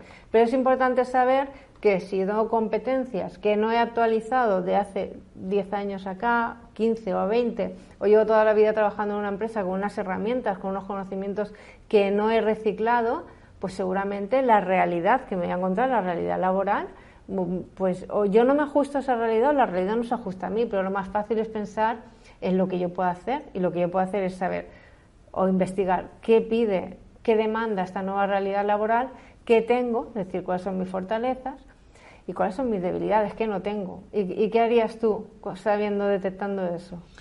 Pues a mí que no me gusta hablar de debilidades, sino de puntos de mejora. Puntos de mejora. Analizaría esos puntos de mejora para irme formando, ir adquiriendo esas competencias y habilidades para luego eh, poder, poder optar a esas plazas siendo consciente de que tenemos el hándicap de la edad, pero que si además del hándicap de la edad no tenemos los conocimientos necesarios, es que estamos fuera completamente e imposible de reincorporarnos. ¿no? O sea que en nuestra mano está en esa formación, en esa investigación primero y luego en esa formación y una actualización de las necesidades que tienen las empresas y que cubren con determinados perfiles. Por lo tanto, nosotros tenemos que actualizar nuestro perfil laboral. Absolutamente, es decir, esos puntos de mejora, que estoy de acuerdo contigo, esos puntos de mejora los tenemos que trabajar tenemos que perfilarlos y tenemos que perfeccionarnos en lo que podamos. Es decir, porque si no, si no hacemos eso, lo otro es quedarnos en la queja, instalarnos en la queja y que nuestra situación no varíe. Y en los esques. Entonces nosotros, para poder empezar a dar un pasito para caminar hacia nuestra empleabilidad o mejora de la empleabilidad, tenemos que atacar o trabajar esos aspectos de mejora. Y luego estaría, ya que estamos ahí, pues el aprendizaje continuo. ¿Qué es el aprendizaje continuo? Hoy en día estamos hablando de conceptos absolutamente nuevos cada día, de puestos nuevos, de, terminología que afecta a determinados eh, aspectos de un trabajo, a determinados aspectos de lo que sea. Tenemos que estar continuamente leyendo, innovándonos, informándonos, porque es que me doy cuenta que si no hacemos eso es que hasta podemos quedar fuera de una conversación rutinaria, normal y corriente que podamos tener con una persona que sí que esté actualizada y que esté al cabo de la calle de lo que se mueve en, el sector, ¿verdad? Entonces, leer, aprendizaje continuo, ¿verdad? Aprendizaje continuo, flexibilidad. Tenemos que ser flexibles. ¿Qué quiere decir esto? Ya no valen los cánones de yo soy así, yo aprendí esto, esto era así. No, es decir, eh, tenemos que empezar a tener en, estos tiempos en los que estamos y con lo que nos ha pasado, con la época en la que vivimos, esa capacidad de adaptación, esa competencia de adaptación que tanto nos dice, eh, pues eh, desde el espacio europeo, que se nos dice que una de las competencias más valoradas a día de hoy es la capacidad de adaptación y la flexibilidad. Esto es una cuestión de, tomar conciencia de la situación que estamos viviendo y de que todo lo que nos ha pasado durante todo este año lo utilicemos a favor como un aprendizaje. Es decir, qué aspectos de mi vida he cambiado, en qué he podido darle una vuelta a todo aquello que hacía, a la mirada que tenía hacia las cosas y esto me hace, pues de alguna manera ser más flexible y aplicar esa mirada a el trabajo, ¿no? a los puestos de trabajo o a cómo voy a abordar una nueva trayectoria futura de trabajo. Un ejemplo práctico que todos estamos viviendo es que los bancos cada vez tienen más, menos oficinas y los servicios que prestan con personas, vamos a llamar así, cada vez son menos. Y esto es una realidad. Entonces, está el planteamiento de la persona que se queda en él, yo sigo funcionando de esta forma, yo no cambio, yo no aprendo a manejar el cajero, yo no aprendo yo porque soy así, como tú decías antes, ¿no? Y estamos las otras personas que decimos, es que esto está cambiando. Si no eh, aprendo a manejar el, sistema desde el punto de vista del cajero, por, poner un ejemplo práctico y cercano, ¿no? pues al final terminaremos sin poder utilizar el banco, ¿no? porque todo se va a hacer a través de tarjetas y cajeros. Es reforzando lo que dicen, ¿no? que no se trata de un planteamiento eh, estático, ¿no? Yo soy así, yo funciono así y yo no tengo por qué aprender. Es que si no cambias y no aprendes, te quedas fuera del mercado laboral, porque el mercado laboral está cambiando en todo y sobre todo en, en los hábitos de consumo de nosotros mismos como consumidores. Con esto de la pandemia, los hábitos de consumo han cambiado muchísimo. Es una de las cosas que tenemos que interiorizar ya que estamos consumiendo de otra forma. Por ejemplo, otro ejemplo más. Vamos, reforzando lo que dice. Y que esto va muy rápido, que esto va muy rápido, que esto es un pestañeo. Eh, importante también, ligado a esta flexibilidad, una toma de decisiones eficiente. ¿Qué quiere decir? Pues que muchas veces Claro, estamos desesperados. En un panorama que puede ser desolador, que encima leemos esas noticias y decimos es que no voy a tener salida, ¿no? Entonces mm, no soy capaz a veces de sentarme, de reflexionar y decir a ver a dónde me lleva este camino, cuál es la decisión más eh, bueno pues más eh, operativa o más satisfactoria a mis intereses, qué camino puedo tomar que a lo mejor no es el más recto, pero de alguna manera me puede acercar a mi objetivo es importante eh, saber que no podemos abordar las decisiones y las situaciones conforme nos van viniendo y sin una planificación y una reflexión previa que, tiene que mediar siempre. Entonces tenemos que tener esa toma de decisiones perfectamente estudiada y trabajada. Gestionar el tiempo también, porque si no gestionamos el tiempo correctamente, eh, caer en la procrastinación es súper fácil en día a día de hoy, y más teniendo el tema de redes sociales y demás, eh, que bueno, no sé si te compruebas la cantidad de horas que se dice ya que solemos pasar al día y a la semana colgado de redes sociales muchas veces sin darnos cuenta de que estamos metidos ahí, y Sin darle utilidad, porque si lo utilizas como una herramienta de trabajo, fantástico. Pero solo por curiosidad y solo por estar y, no sacar conclusiones y no sacar aprendizaje. hay de hecho aplicaciones ya te indican el tiempo que estás en, redes sociales y alguna incluso hasta te, te, para, ¿no? O sea, te saca de la aplicación para decir, oye, mira, que ya llevas el tiempo que tú fijaste que en el que tú querías estar en esta aplicación, pues ya la superado. Entonces, pues, a partir de ahí yo te saco y tú vuelves a entrar si quieres, ¿no? O sea, es un tema, es un tema delicado, por lo que dices tú, el dejar para, bueno, mañana empiezo, mañana empiezo, mañana empiezo, y al final el mañana empiezo se traslada en dos meses y no hemos empezado. Entonces hay que ponerse las pilas, hay que ser eh, perseverante, constante y disciplinado, porque mm. los milagros no existen. Importantísimo. Luego hay que ser proactivo y, ¿por qué no? O sea, emprendedor o emprendedora y si no, intraemprendedor o intraemprendedora. Es decir, el que ha sido intraemprendedor en su empresa luego tiene fácil quizás es sacar eso para, para ver qué salidas puede tener. Pero una de las salidas que, que pueden tener muchas personas, de, no ya de mayores de 45, en muchos casos se plantean mayores de 55 años, es el encontrar cuál es la pasión de tu vida, qué sabes hacer mejor, cómo puedes ponerlo al servicio de los demás y trabajar en eso, porque hay veces que a lo mejor dedicamos mucho tiempo mucho tiempo que no, no, no, va a ser efectivo porque nos dedicamos o intentamos entrar por un, por un camino que no nos va a llevar a nada. Es decir, si las empresas mayoritariamente a día de hoy no están contratando a mayores de 45 años, quizás ese no es el camino en el que tenga que dedicar el 80% de mi tiempo. Igual debería dedicarlo un 20% y un 80% a eso que puede hacer eh, que, bueno, que de alguna manera yo tenga una salida en el autoempleo, una salida profesional. ¿Por qué no pensarlo? No hay que descartarlo. Networking, lo hemos comentado antes ya. De seguir, ya les recuerdo que en nuestro canal de YouTube, Hacedores del Cambio, tienen muchísima información sobre empleo, sobre mm, trabajo, perdón, sobre empresas, sobre ideas, sobre negocios, sobre herramientas. Visiten y suscríbanse al canal que eh, es muy útil y les puede ayudar mucho a la hora de enfocar su futuro profesional. Seguimos con el networking, importantísimo, lo hemos mencionado ya al hilo de otra mm. noticia, pero hoy en día eh, todo el mundo está conectado, todo el mundo que tiene algo que decir, todo el mundo que avanza más rápido que los demás es porque está conectado con los demás. ¿Cómo lo hacemos? Pues a través del networking, a través de pues ese, esas relaciones, intercambios, ese conocimiento de otras personas. Y piensen además que a día de hoy no hay límites, es decir, antes antes de la pandemia quizás eh, teníamos un límite más mental que otra cosa, ¿no? Y el contacto era más el one-to-one, el más presencial, pero a día de hoy, con las conexiones, con una videoconferencia, puedes estar conectado con eh, Sudamérica o con Estados Unidos o con... Eh, Madrid con Pamplona, que decíamos hace un ratito. Madrid-Pamplona, como en ese hackathon. Eh, no hay límites, no hay límites para que podamos tener conexiones y hacer networking con cualquier persona alrededor del mundo. Así que eh, es una cuestión que también hay que trabajar y que también se aprende, ¿de acuerdo? Porque hay veces que al hilo de esto, pues eh, decir que es importante trabajar la comunicación. Hay veces que decimos, no, es que yo no valgo para relacionarme. Eso se aprende. ¿Se aprende, no, Carlos? Se aprende y es una de las herramientas básicas para poder progresar personal y profesionalmente. Cuantas más personas conozcamos, eh, mayor probabilidad tendremos de conocer más personas interesantes, ¿no? Pues esto es como una pirámide, como cualquier cosa, ¿no? Por lo tanto es importante abrirnos, conocer eh, e incluso eh, conocer personas, intentar conocer personas de las que en círculos donde habitualmente no nos movemos, porque eso también es súper enriquecedor.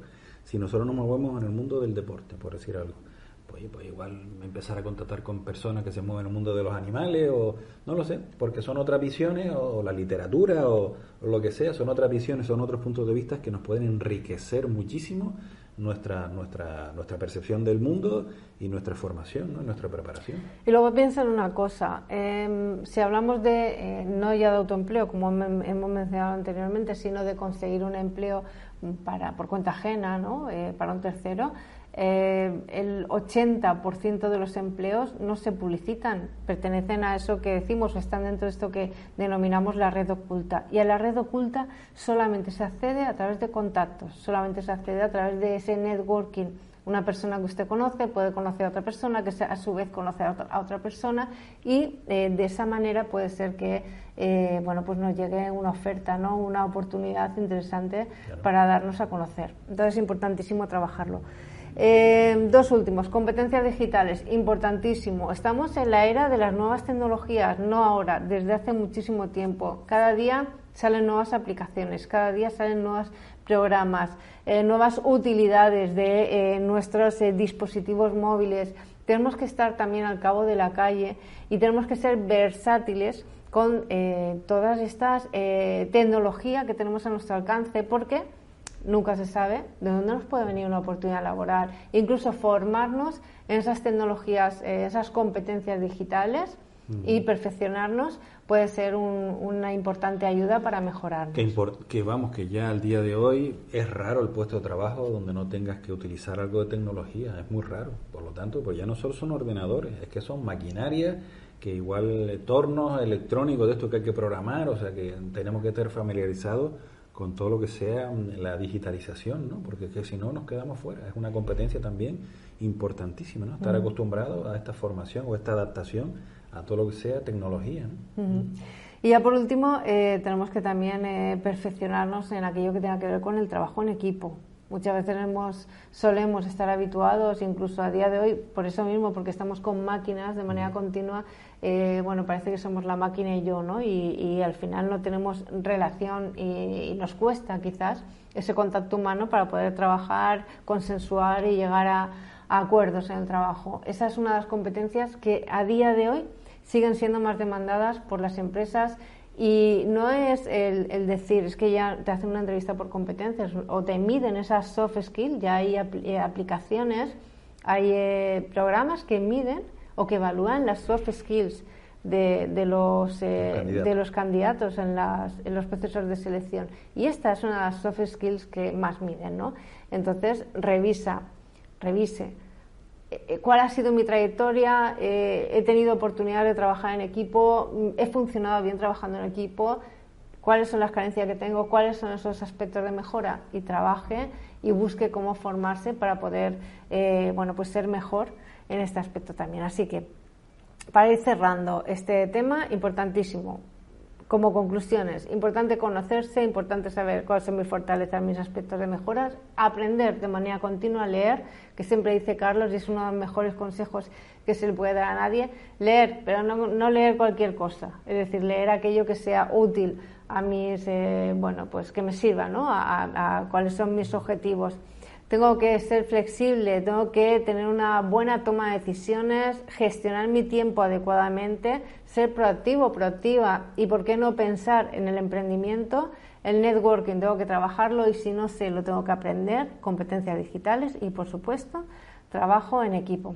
Estas son recetas que nos pueden poner en el camino para poder eh, mejorar nuestra empleabilidad. Nuestra empleabilidad y también, llegado el caso, pues lanzarnos al maravilloso y difícil también mundo del emprendimiento. Y pasamos al tercer bloque de información, esa información súper interesante que Presen nos prepara toda la semana.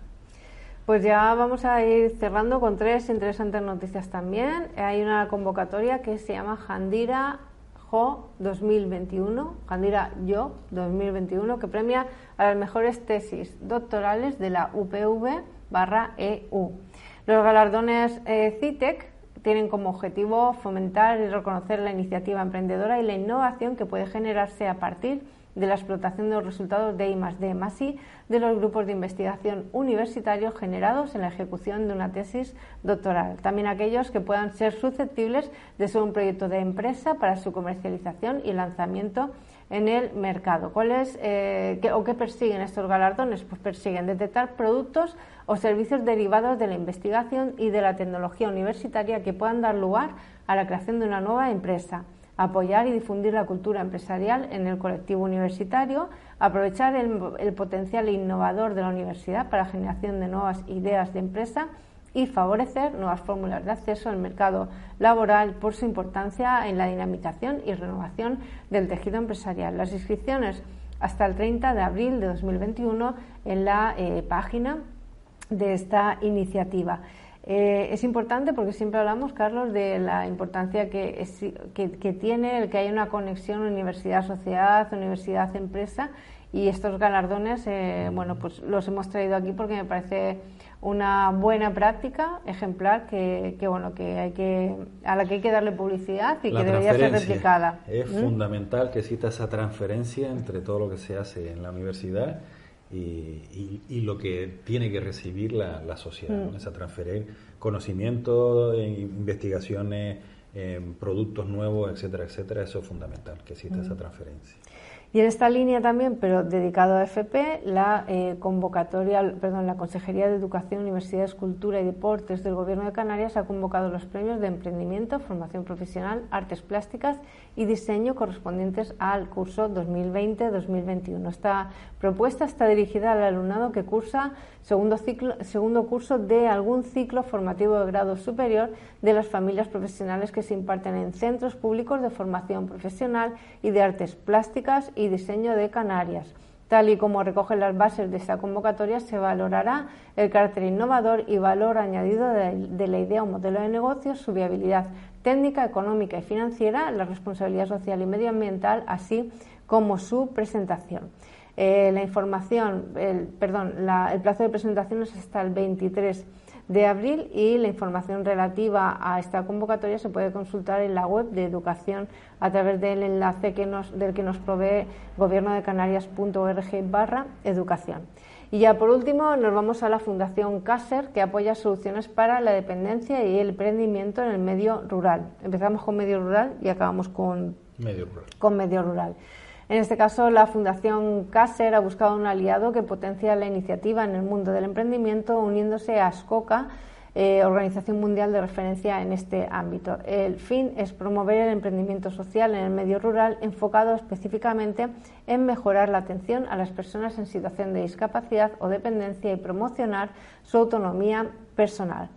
Esta convocatoria, lanzada por la Fundación Caser em, dotará al emprendedor que consiga llevársela pues 15.000 euros y elegirá una iniciativa que contribuya con soluciones útiles y transformadoras a la atención integral de personas con esa discapacidad que hablábamos o que necesiten apoyos para la autonomía personal o cuidados de larga duración, aumentando de este modo la humanización y la efectividad del sistema en sus lugares de residencia. La convocatoria se abrió este pasado 23 de marzo, se lanzó la convocatoria, el 23 de abril es el cierre de la convocatoria, en mayo se presentarán los proyectos finalistas y en junio será el momento de la selección del proyecto ganador. Me pareció también muy chulo, muy bonito, porque une también mundo rural con discapacidad y con esa búsqueda de mejorar las condiciones de vida de las personas. O sea que fantástica. Recuerden hasta el 23 de abril para presentar convocatoria.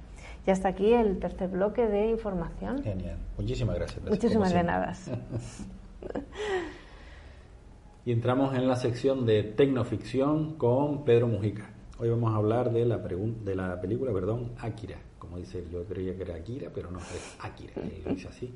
Y bueno, pues vamos a ver de qué va esta película y qué conclusiones sacamos y, si hay alguna pregunta disruptiva de las que yo suelo hacer, de ese enfoque distinto, que también darle un poquito de, humor y cercanía a todo esto de la tecnología. Vamos a ver qué, qué hablamos con Pedro Moica. Y una semanita más entramos en la sección de tecnoficción, la sección donde hablamos de tecnología de una forma cercana, de una forma amable, eh, a veces algo disruptiva y para eso contamos con el gran Pedro Mujica, al cual lo, lo, abordamos y lo machacamos haciéndole preguntas a veces extrañas, pero que él afortunadamente tiene la habilidad y la capacidad para salir de todas. Hola Pedro, y muchísimas gracias por acompañarnos un día más aquí en Tecnoficción.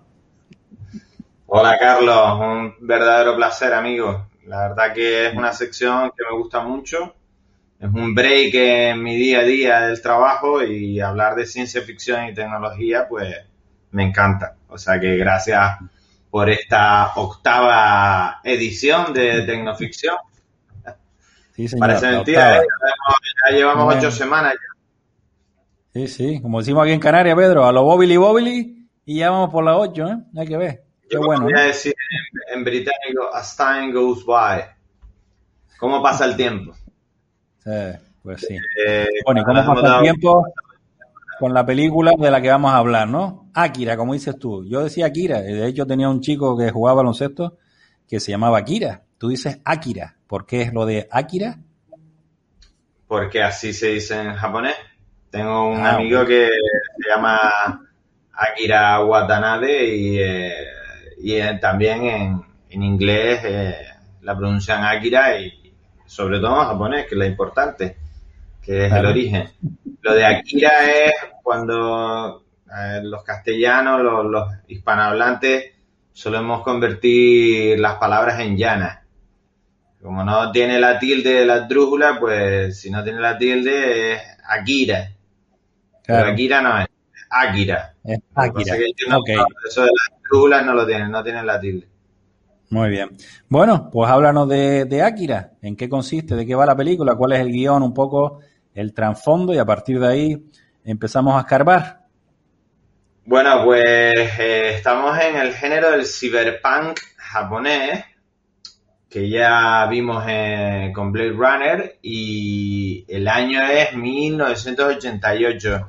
Es una película de anime, ¿vale? O sea, es anime japonés del mejor posible y es eh, distópica, pero estamos eh, en una era post-apocalíptica. Ha, habido una guerra, una guerra nuclear y, bueno, y la ciudad de Neo Tokio es donde se desarrolla toda la trama de la película, ya que la anterior Tokio fue arrasada por una super bomba nuclear. Estamos Fíjate que en el año 1988 estaba a punto de caer el muro de Berlín, eh, pero todavía estábamos en, sobre todo cuando Katsuhiro Tomo se hizo cargo de la película, estábamos todavía en ese peligro nuclear, en esa guerra fría. Y yo recuerdo que eh, por la época, la, la, posibilidad de una tercera guerra mundial nuclear, no sé si te acuerdas tú, Carlos, era algo que, todavía se barajaba. Era posible, entraba, entraba dentro de lo posible, sí. Dentro de lo posible apretar el botón rojo era uno de nuestros miedos, ¿no?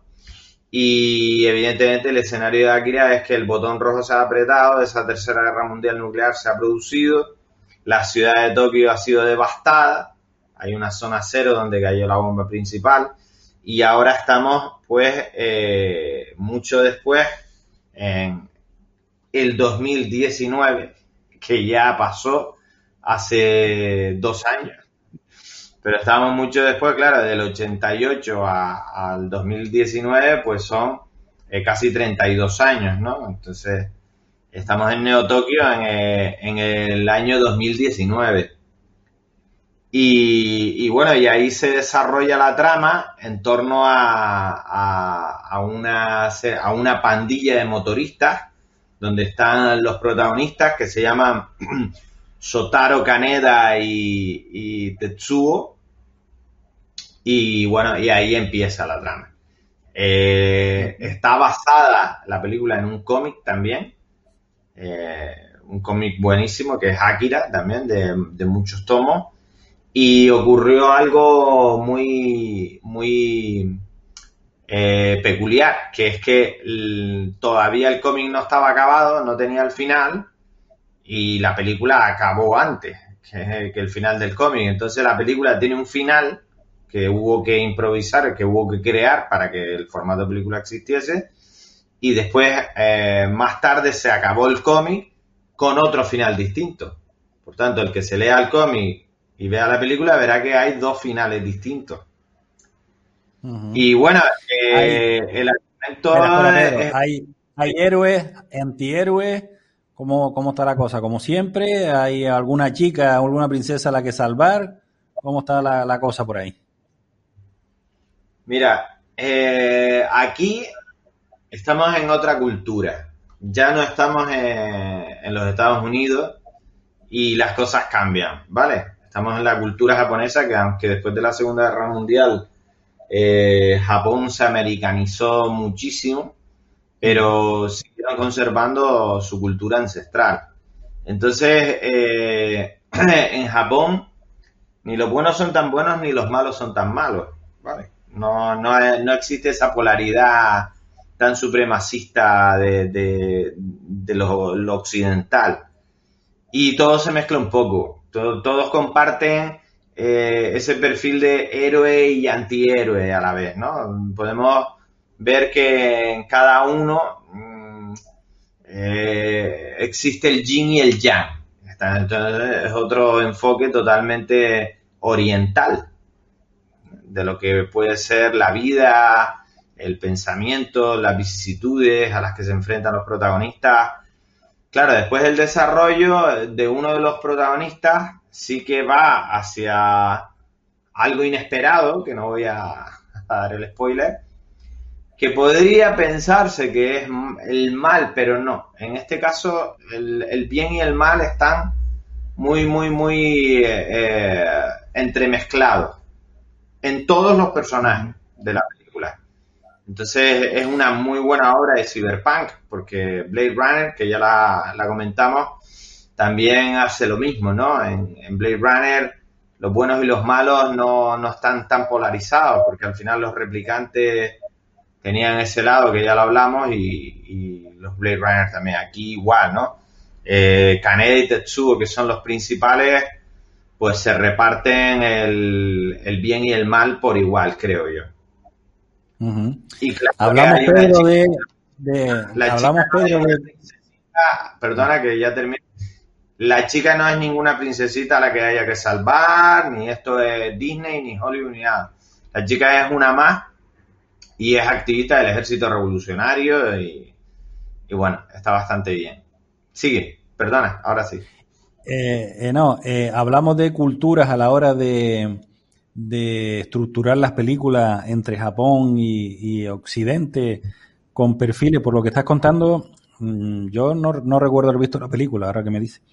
Em, en Estados Unidos o en la, en la occidental parece que la trama es más de guerra, ¿no? Más de peleas y más de, no sé, de acción. Y en, en, la, en el japonés el aspecto más de más moral o más ético más de reflexión predomina o, son percepciones mías equivocadas? No, son buenas percepciones. Eh, fíjate que eh, siempre ha, habido guerra eh, en el anime. No en todo el anime, porque dentro del anime hay muchas, muchas distintas categorías, ¿no? O sea, hay bastante que ver y, está muy bien definido, pero culturalmente la guerra es parte de, Japón, ¿no? La época samurái estuvieron, el auge de la época samurái fueron 110 años de guerra continua entre los distintos señores de la guerra y, sus shinobis y, y sus samuráis. Entonces, eh, todo esto chupa. Pero no había, Pedro, pero, no había una especie de código de honor, o por lo menos un poco lo que yo he visto en las películas. Primero estuvieron 110 años de guerra y cuando acabó la guerra y se consiguió la unión de Japón y, se creó eh, la figura mm, de, del gran jefe militar que apoyaba al emperador y ya se consiguió una estabilidad y no había tanta guerra, el samurái transformó su, su digamos, su vida hacia ese código que se llama el código del samurái, que es el bushido, y ahí es donde empezó todo el tema del código y, lo ético, y los samuráis dejaron de ser guerreros crueles y, de los mejores guerreros que se, que se han conocido en la historia y pasaron a ser una especie de, protectores morales de, la población y en general de todo Japón, ¿no? Y eso se hacía a través de ese código del que hablas, del Bushido. Pero bueno, esto es historia de Japón, que es otra historia.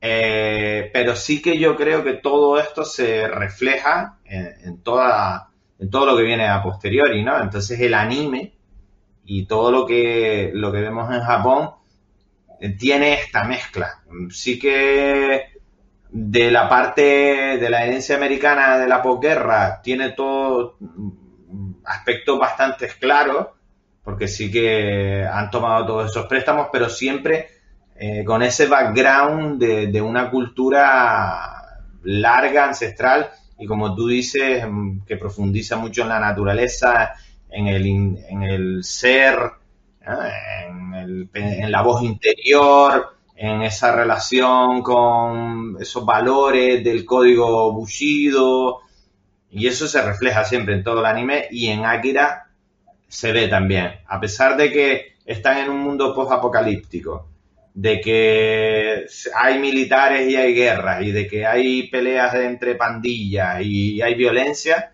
a pesar de todo eso, que lo podemos encontrar mucho en el anime, mm, cada escena lleva su carga de pensamiento, filosofía, eh, te puedes poner, te puedes empatizar mucho con los distintos personajes, te puedes poner en la piel de unos y otros sin caer en esa polaridad de, uff, eh, yo quiero ser este porque el otro es el super malo malo. Yo, por ejemplo, aquí hay una pregunta que me has hecho en todas las ediciones anteriores que es, que la sueles hacer al final, que es con qué personaje me identifico. Pues yo aquí cuando llegue ese momento te voy a decir que no lo sé, ¿eh? porque me identifico con todos y con ninguno. Y eso es lo que, lo que eh, cambia por completo el registro de lo que hemos venido viendo hasta ahora. O sea, fíjate si es profunda la película y cómo está repartida la, carga narrativa y, se asemeja tanto a lo que es la verdadera vida, ¿no? Porque, eh, como decía antes, ni los buenos son tan buenos ni los malos son tan malos, sino que estamos todos a la par y, te da mucho que pensar, porque ni Kaneda ni Tetsuo, no sé, eh, me identifico con los dos. ¿Qué tenían que hacer eh, estos personajes, estos protagonistas de la película? ¿Qué tenían que hacer? ¿Qué estaban buscando? ¿Cuál era el objetivo que estaban, por el que estaban luchando o por el que estaban trabajando? Mira, ellos son pandilleros, son adolescentes y son pandilleros. Y bueno, se ve mm, la relación con la tecnología avanzada, se, supuestamente en el 2019 eh, ese mundo es bastante moderno y ellos son moteros, con motos mm, muy avanzadas, etcétera, ¿no? Eh, hay una cultura sobre, en torno a las drogas, drogas especiales, drogas de diseño, que ya se adelantaba desde el 88, que era bastante temprano lo que fue después. Eh, y ellos son sencillamente mm, desarraigados en cuanto a familia, en cuanto a sociedad, se podría decir que son un poco antisistema y, y se ven enredados en una trama que tiene que ver con eh, el ejército, la guerra que fue en el año 1988, el origen de, de lo que fue esa explosión y sobre todo proyectos secretos que también tienen que ver con, con poderes paranormales o sobrenaturales. Eh, y habría que ver ahí. Hay telepatía, hay presencia. Y, hasta ahí se puede leer, ¿no? Hasta ahí se puede ¿Eh? leer. Hasta ahí se puede leer. Desvelarlo. Pero ellos, ellos realmente, como es la vida, se ven atrapados. Fíjate que hasta ahora ha sido como un poco, hola, yo soy el héroe y allá que voy está todo claro, la directriz está muy clara, esto es lo que tengo que hacer para que triunfe el bien. Aquí no, aquí eh, ellos se ven arrollados por las circunstancias, que es lo que nos suele pasar en, la vida real, y, entonces van mm, sobreviviendo, van, eh, bueno, reaccionando a todo lo que pasa como pueden, intentando entender, investigando, ayudándose eh, me gusta una mucho cosita, Pedro. ¿Sí? Una, cosita. Eh, en las películas, vamos a llamar americanas, eh, en, las que hemos hablado, viene gente siempre de fuera, ¿no? en este caso de la Tierra, ¿no? En, el, en la tecnoficción o en la ciencia ficción japonesa, por lo menos en esta película, hay alguien de fuera. Entiendo que del espacio no, pero a lo mejor fuera de Japón algún europeo o algún americano o algún hindú, no lo sé, o esto no, no se contempla. En este caso no. En este caso eh, casi todos los personajes son japoneses, que suele pasar mucho, ¿eh? A veces hay algún extranjero y tal, pero no suelen tener papeles protagonistas. En casi todo el anime que yo conozco eh, se desarrolla en Japón para la cultura japonesa y, son con personajes locales. Akira tiene la mayoría de los personajes principales son todos japoneses, ¿vale? Y todos con nombres japoneses. Eh, no hay ni uno solo que, que, que, no, que sea de fuera. Entonces todo ocurre dentro de Japón y con personas japonesas y no hay nadie que sea extraterrestre ni nada, todo pasa allí. Lo que pasa es que... esto, es una, eh, esto, es una de, la, de las características de la ciencia ficción japonesa o no, o fueron sus principios, o ha mantenido esta, esta tónica a lo largo del tiempo, ser como muy, muy hacia ellos.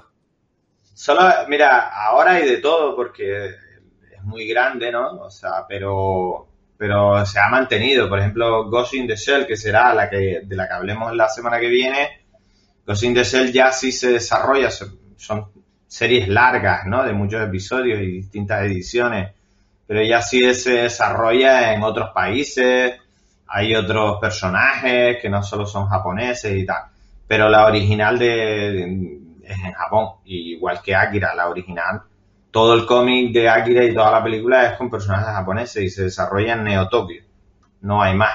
Entonces, eh, casi siempre, sí, ellos, estamos acostumbrados a, y esto ya lo vimos con el cine americano, estamos acostumbrados a, a ese tipo de cine, al americano, ¿no? Donde los blancos americanos son los que llevan la voz cantante y el resto eh, pertenece a la imaginería de, la supremacía blanca americana, ¿no? Esto, mm. por ejemplo, se veía eh, con los chinos, Bruce Lee, conoce perfectamente a Bruce Lee, siempre se quejó de que lo trataban como, como a un eh, actor de segunda, cuando él era un verdadero crack y tuvo que irse de Estados Unidos, habiendo nacido en Estados Unidos, se tuvo que ir a Hong Kong para triunfar porque lo trataban fatal. Y en la época de Bruce Lee, eh, los actores que contrataban eran blancos y les ponían los ojos un poco achinados y unas cejitas pequeñas y unos bigotitos para decir es chino. O sea, preferían contratar a un blanco y ponerle unos bigotitos que contratar a Bruce Lee o a cualquier otro. Este es el cine americano supremacista blanco.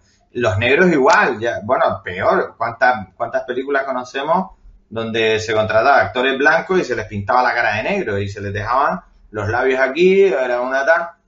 ¿Por qué? Porque son ultra racistas y lo siguen siendo. Y para ellos la raza blanca es la que tiene Estados Unidos, que ya lo comentamos. Y los chinos no pueden ser buenos actores, los chinos son chinos. Y un chino es una cosa rara, o una subespecie y tal. Eh, eso es lo que con lo que nos hemos criado, porque al final España y toda Europa es muy, muy de Estados Unidos, ¿no? Después de la Segunda Guerra Mundial, es, nuestra cultura. Cuando te vas a otra cultura... Al final es, Occidente, que es lo que vemos en las películas, la influencia, los productos, lo que consumimos, es Occidente, ¿no? Mm. Y eso es lo nuestro, no, no, ni es mejor ni es peor, porque aquí racista todo el mundo. Tendríamos que dejar de serlo ya en este siglo, poco a poco. Pero racistas también son los chinos y todos en general, al final, no es, no es nada personal, sino es en la cultura que en la que te desarrolla, ciertos valores que han tomado más fuerza, etcétera, etcétera. Que no voy a entrar ni que está bien ni que está mal. Evidentemente el racismo está mal cuando es abusivo y es injusto y tal, pero eh, eh, lo que nos choca es que películas hechas en Japón por japoneses sean todas con personajes japoneses en Japón. Pues claro, ¿cómo va a ser? Así es, así son todos los cines. Lo que pasa es que nos choca que no pongan otra vez típico yankee americano súper buena. ¿Y por qué tiene que Es como las películas, eh, Pedro, es como las películas de Bollywood, que son todos actores indios, con cultura india, con imágenes indias y con cantos y bailes indios, y se acabó. Y ahí no entra nada que no sea de, la India, ¿no? Está claro. Pero como dices tú, nos choca porque estamos acostumbrados, como bueno, lo, nuestro es lo bueno, ¿no? Se supone que los demás tienen que ir adquiriendo lo nuestro, que es lo bueno, incorporarlo a lo suyo, ¿no? Y no entendemos que lo, que lo otro también, y más para, para los demás, cada uno lo bueno es lo suyo, ¿no? Ah, mm, profundizando en este tema, tú ves que hay, hay intercambio de, de, cultura, de forma, de estrategia en, la, en las películas de ciencia ficción, volvemos americanas, europeas, occidentales, con las japonesas o no? ¿O son caminos independientes? ¿No se nutren unos de otros? Por ejemplo, eh, si, se, en alguna película occidental aparece una nave eh, que tiene una superpropulsión, no sé qué, resulta que dos años después aparece una película de Japón, o a la inversa, o no, o son caminos completamente paralelos. A ver, el cine, el buen cine, buen cine, ya sea anime o sea eh, cine con actores, cine real, basado en, actores reales y demás, no animado. El buen cine siempre se nutre de todos los cines, digamos, ¿no? O sea, es tan importante Tarkovsky, que es ruso, como el anime japonés, como el manga, como el cine español, como el cine turco. Quien sabe de cine realmente va tomando ideas a nivel creativo de, todo lo que ha ido viendo. Y normalmente los directores y guionistas que de verdad aman el cine y se interesan y tienen un buen nivel, eh, no solo ven su cine, el cine de su país, sino se han, eh, digamos, eh, interesado por, por otros tipos de cine y eso lo, sabemos de sobra. Claro que hay muchísima relación entre el cine japonés y el cine americano. Mm, unos se nutren de otros. lo que pasa es que Japón siempre ha tenido pero una ventaja brutal en cuanto a lo que es ciencia ficción, tanto en cómics como en anime. De hecho, yo he visto eh, muchísimas cosas que han aparecido después en, películas de ciencia ficción que primeramente estaban en el anime japonés o en la ciencia ficción japonesa, pero muchas, ¿eh?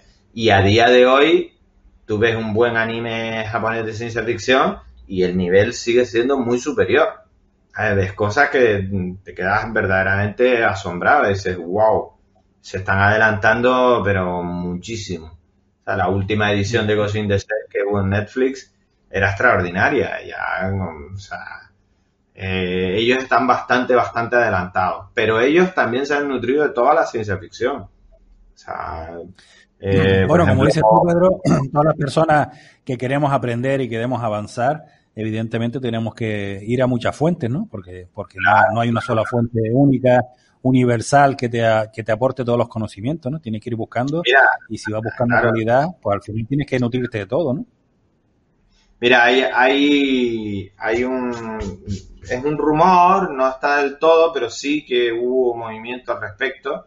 Está del todo comprobado porque ellas, que fueron ellos, lo niegan que ya hablaremos de esa película en la onceava edición si llegamos, Matrix, eh, las hermanas Wachowski, ¿vale? porque a día de hoy son hermanas, eh, antes eran hermanos, pues las hermanas Wachowski, las creadoras de Matrix, se basaron en un guion de un anime japonés. Lo que pasa es que ellas lo niegan, pues dijeron, no, bueno, sí, fue una de nuestras fuentes, pero nosotros, pero es muy, muy, muy, muy parecido, vamos, o sea, o sea que Matrix, con todo lo que nos asombró en el año 99 y lo que supuso para la ciencia ficción occidental, se nutría, yo creo que en un alto porcentaje, del buen anime japonés de ciencia ficción. Ese es un ejemplo. Y hay muchísimo. Ghost in the Shell ha, inspirado, pero pero a muchísimas películas de ciencia ficción de Occidente por ejemplo, ellos siempre han estado muy avanzados en robótica y toda la aparición de robots en la ciencia ficción japonesa ha sido pionera respecto a, la consiguiente occidental. O sea, que ahí nos pasan y, vamos. Después la ciencia ficción occidental tiene, otras áreas donde han sido más creativos y más y han innovado mucho más, pero la japonesa eh, ha sido pionera en muchos aspectos. ¿Qué tecnología, Pedro, en esta película, en Akira, qué tecnología destaca? ¿Por su novedad o por adelantarse a su tiempo? Porque, ¿Por qué? ¿Qué es lo que... O, o, realmente lo que llama la atención de la película es el, la trama, el entorno, el cómo se desarrolla? Que es un poco lo que va, más valoraste tú a la hora de elegir esta película. Sí, yo, eh, yo por ejemplo, una de, la, de, las tecnologías que más me gustaron eh, era la tecnología inalámbrica de comunicación entre dispositivos. Eh, las pulseras que ellos llevan se comunican con la moto, todos tienen intercomunicadores entre ellos, etcétera.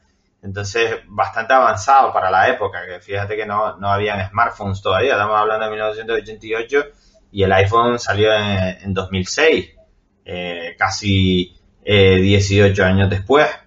Y ellos ya usaban eh, intercomunicadores y tenían una tecnología inalámbrica. Se veía que no había cables en los dispositivos. Y esto recuerdo yo que cuando la vi en el 88, justo el, año de estreno, me, llamó mucho la atención porque yo estaba estudiando eh, informática y yo decía, esta gente se está adelantando al futuro. Evidentemente todos estos cables tienen que desaparecer. El ideal es eh, la, comunicación inalámbrica y en dispositivos wearable, ¿vale? O sea, que se lleven en la ropa, o sea ropa tecnológica, se lleven en, la, en los relojes, etcétera. Ellos no tienen el smartphone tal como lo conocemos, no, no se ve un ladrillo pequeño que llevas en la pulsera, porque eso habría sido increíble, pero sí que son cosas muy parecidas.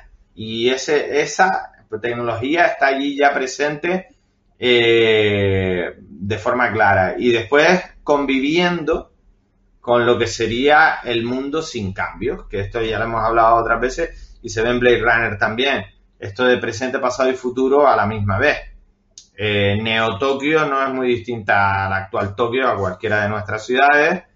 Todo es prácticamente igual, tal como, lo conocemos, pero hay tecnología muy avanzada.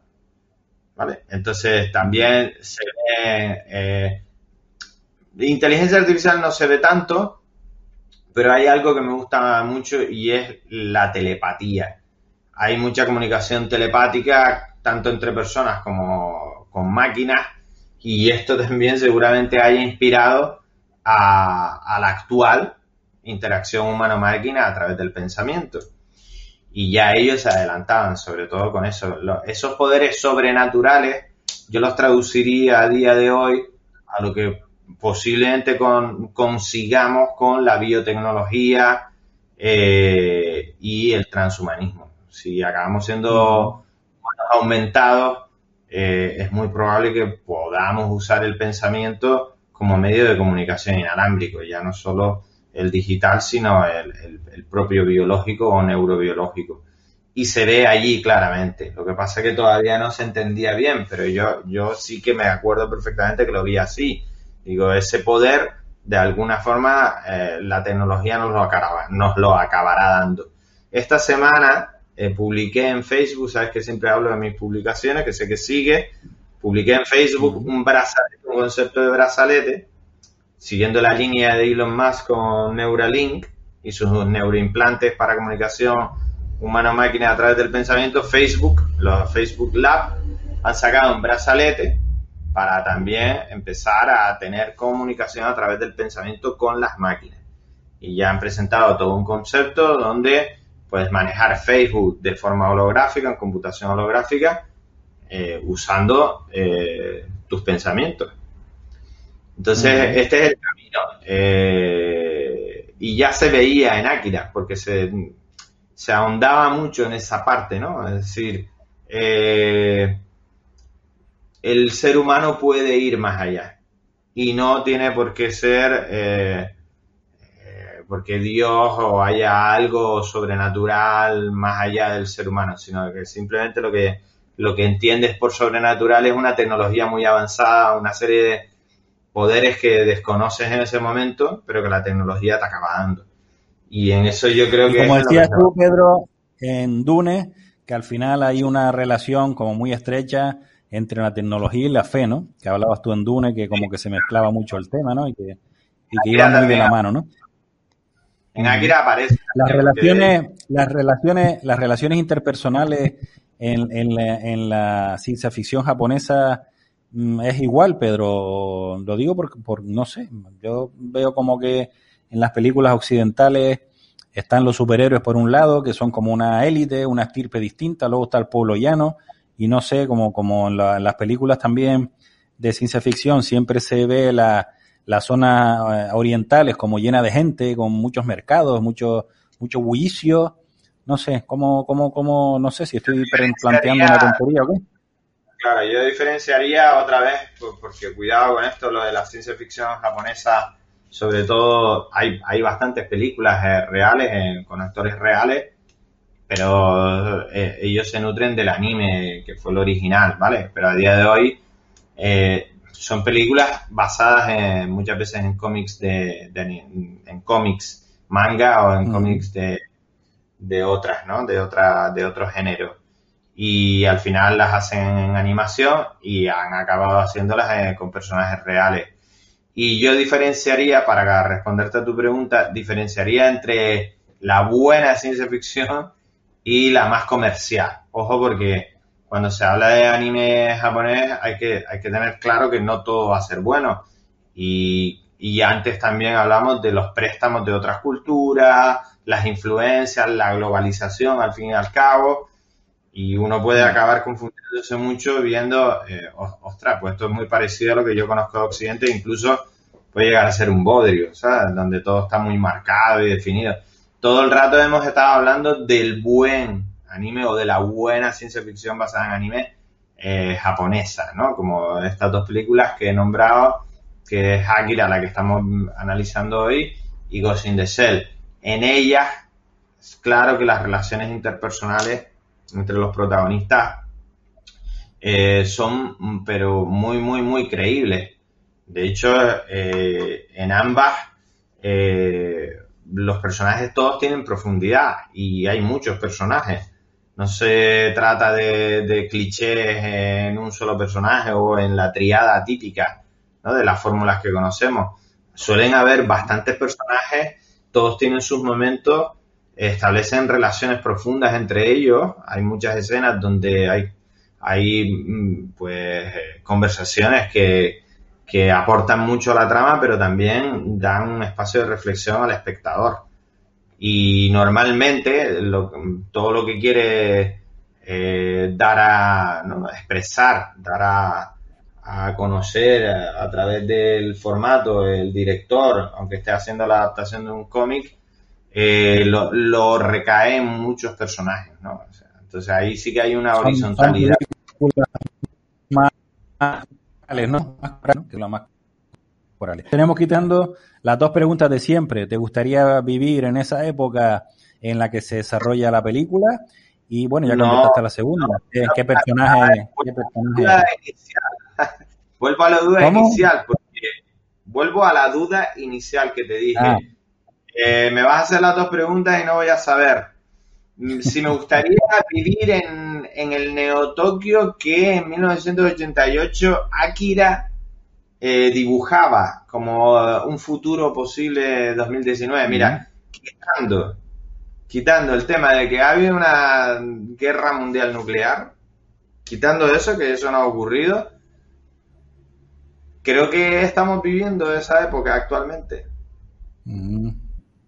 Estamos en una especie de Tokio.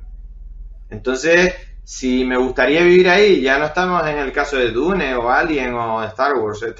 Es que Akira eh, ha reflejado muy bien eh, la época actual. Salvando las diferencias, creo que estamos en Neo Tokio y vamos hacia Neo Tokio. O sea, mm, si me gustaría, mira, pues no sé qué decir porque es lo que me ha tocado. Y intento posible. Siguiente pregunta. ¿Te ha gustado la, la otra era la de, la, sí, no, genial, realmente, sí, como tú dices, es algo muy parecido a lo que se puede estar viviendo ahora, con algunas matizaciones, alguna cosa, algún adelanto más que ahora mismo estamos disfrutando y alguno menos que al igual se planteaba en la película y ahora no disfrutamos, pero más o menos lo mismo, ¿no? Lo que estás diciendo. Las fotos de Águila que son, que tienen bastante protagonismo, no las he visto, pero, pero hay cosas muy parecidas muy parecidas y más que van a venir. O sea, creo que hemos superado, porque ahora mismo todas las marcas están fabricando motos eléctricas de alta gama que mm. acabarán en el mercado y vamos, o sea, se les pone un custom y, y de hecho algún custom hay de, de, para que se parezca exactamente al diseño de Akira. Estamos, estamos en ello, ¿eh? estamos, yo creo que estamos en esa época. Quitando que en vez de mm, no ha estallado una bomba nuclear con un punto cero, pero mira, tenemos una pandemia. tenemos una pandemia, con lo cual es, como una bomba, es, como una bomba, nuclear repartida en todo el mundo, no en un sitio solo, ¿no, Pedro? Porque al final nos está en el futuro, hace 32 años, habría sido imposible. Eh, la ciencia ficción siempre se intenta adelantar a ese posible futuro. Eh, mm. Pero a, el, el, la japonesa, el anime japonés de ciencia ficción, está muy cercano, ¿eh? han acertado muchísimas cosas. Y la mm. segunda pregunta. la segunda pregunta, la de siempre, ¿qué personaje? Bueno, ya lo contestaste un poco. ¿O qué, qué personaje añadirías tú, ya que no te identificas con ninguno? ¿Añadirías algún personaje que a lo mejor la historia te hubiera gustado que se hubiera definido de otra forma? ¿O aquel primo que, que no apareció y resulta que, oye, pues hubiera sido interesante que apareciera y aportara no sé qué cosa? Mira, no, yo creo que más tratándose de una obra maestra como Akira, yo creo que no, no, la, no la cambiaría, no me atrevería a ser el que rompa la esquina del lienzo porque las obras siempre están inacabadas y siempre se pueden seguir transformando. Yo en este caso... Pedro, Pedro suelta, suéltate la melena, Pedro, suéltate la melena. ¿Qué personaje hubiera sido en la película? Hubiera dicho, oye, si hubiera aparecido un robot con cuatro patas, esto hubiera sido la bomba para la película, yo qué sé. No, no, mira, hay casi 32 personajes, ¿vale? Madre mía. Entonces, la, línea narrativa se desarrolla a lo largo de esos 32 personajes y hay muchas escenas y hay muchos personajes que aparecen. Eh, y, te atrapa por completo, es una obra maestra, de principio a fin, te atrapa y, y lo disfrutas muchísimo. Entonces, eh, no, no, le veo que le falte nada, ni que le sobre, sino, sino sencillamente es así y lo disfruto tal cual. Yo no pondría ningún personaje y, y e identificarme con, con, alguno es difícil porque todos los personajes eh, tienen ese, como te decía, ese nivel de humanización con el que sentimos una gran empatía. Entonces, yo creo que te vas identificando a lo largo de la película y a lo largo del cómic con cada uno de ellos. ¿Qué pasa con la buena literatura? Hablando de cómic, que es también literatura. Con la buena literatura te pasa eso. Por ejemplo, con Dostoyevsky, eh, si has leído sus novelas, que creo que sí, pues tú vas cambiando. Vas cambiando el nivel de empatía, de empatía y te pones en la piel de cada uno de los personajes. Eh, que, toca, ¿no? Según el pasaje que estés leyendo. Con el, con el... durante, durante la trama. Pedro, se nos acaba el tiempo ya. Eh, nada. Eh, hoy las preguntas no tan claras. Hoy no diría que quiero ser Kaneda, Sotaro Kaneda o Tetsuo Shima, sino que... Hoy te, me has, escurrido te me has ocurrido como una anguila hoy, Pedro. No puede ser esto. ¿eh? Hay que, hay no, es que no, no, lo digo realmente, no, sé que, no, no, sea, no sabría cuál elegir, porque aunque Caneda parecería que es el héroe, parecería que es el héroe porque es como el líder, no hay liderazgo. Cuando ves la película te das cuenta que te sube igual de líder y que Caneda sufre lo mismo y que todos están ahí a la par. Eso creo que es lo, más bonito de Akira. Es otra, es otra apreciación y otra conclusión que se puede sacar de la película, ¿no? Que hay un liderazgo compartido y que además ese liderazgo va oscilando a lo largo de la película en función de las tramas, los momentos y los escenarios que se van produciendo, ¿no? Pedro, tenemos que acabar aquí ya. Muchísimas gracias un día más por acompañarnos. La semana que viene me pareció escuchar que ibas a hablar de Ghost in the Shell, algo así, ¿no? Shell, otra, otra cumbre del cyberpunk japonés, ciencia ficción japonesa en formato anime también. Y, y, también es muy interesante a nivel tecnológico y, como película, brutal, brutal. Pues nada, estaremos deseando, Pedro, que llegue la semana que viene para, para escuchar y... yo, diría, que, que Akira es una rara avis y, y me ha encantado no desvelar demasiado. Aunque he hablado bastante, eh, creo que de lo que más hemos hablado ha sido de la parte humana, ¿no? También de la tecnológica, pero de la parte humana, porque es, un verdadero regalo para el que no la haya visto verla. Ok. Así que a ti te toca verla en cuanto puedas. Pues sí. Cuanto pueda la, veré. Invitamos a todos nuestros, nuestros seguidores. Ya la busquen y, la, disfruten lo antes posible. Como tú lo has disfrutado también. Invitamos a todos nuestros seguidores a que, a que la, busquen y la, y la visualicen. Pedro, un fuerte abrazo. La semana que viene más, no sé si mejor, porque aquí siempre lo petamos, pero la semana que viene más con Ghost in the Shell. Gracias, Pedro. Hasta la semana que viene. Chao. Entramos en la, ya en la parte final del programa, pero no nos podemos marchar, como siempre digo, sin esa frase inspiradora y motivadora que siempre Presen busca con mucho cariño, porque necesitamos esa inspiración y esa motivación para aguantar hasta la semana que viene, hasta el programa número 37 de Factoría TV.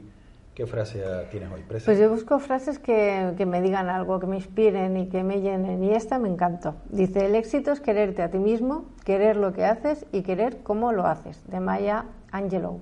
Y me encantó porque al final en eso reside el que tengas el espíritu que tienes que tener para seguir adelante con todos los proyectos que inicies, con tu vida, ¿verdad? Y con ese optimismo y con esa base, ¿no? De, aferrarte a algo para poder seguir adelante, pues con toda, con toda la energía que uno tiene que tener.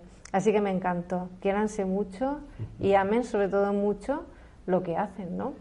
Por supuesto, y que el éxito que estamos acostumbrados en esta sociedad consumista eh, a asociarlo a tener un coche fantástico, a, viajar en avión, en un jet privado, tal. Eso algunas personas considerarán que eso es éxito, pero otras personas, como esta que acabas de tener, y nosotros mismos, eso para nosotros no es éxito. Eso será en todo caso alguna, algún resultado que se podrá obtener cuando tienes dinero para poder gastártelo en eso. Pero éxito en sí mismo, esas cosas, por lo menos yo personalmente, no, no lo asocio directamente. Bueno, y hasta aquí, hasta aquí el programa de hoy de Factoría TV. Ya saben, Carlos Jiménez, Presen Simón, al control técnico Charlie Jiménez. Esperamos, como siempre, que hayan disfrutado este ratito con nosotros, igual que nosotros lo hemos disfrutado eh, haciendo y realizando este programa. Eh, ya saben que nos pueden seguir en todas las redes sociales, en nuestro canal de YouTube, Hacedores del Cambio, y en las distintas plataformas de podcast, siempre con Hacedores del Cambio. ¿Por qué? Porque nosotros y ustedes estamos ayudando a cambiar el mundo, porque somos hacedores del cambio. Hasta la semana que viene.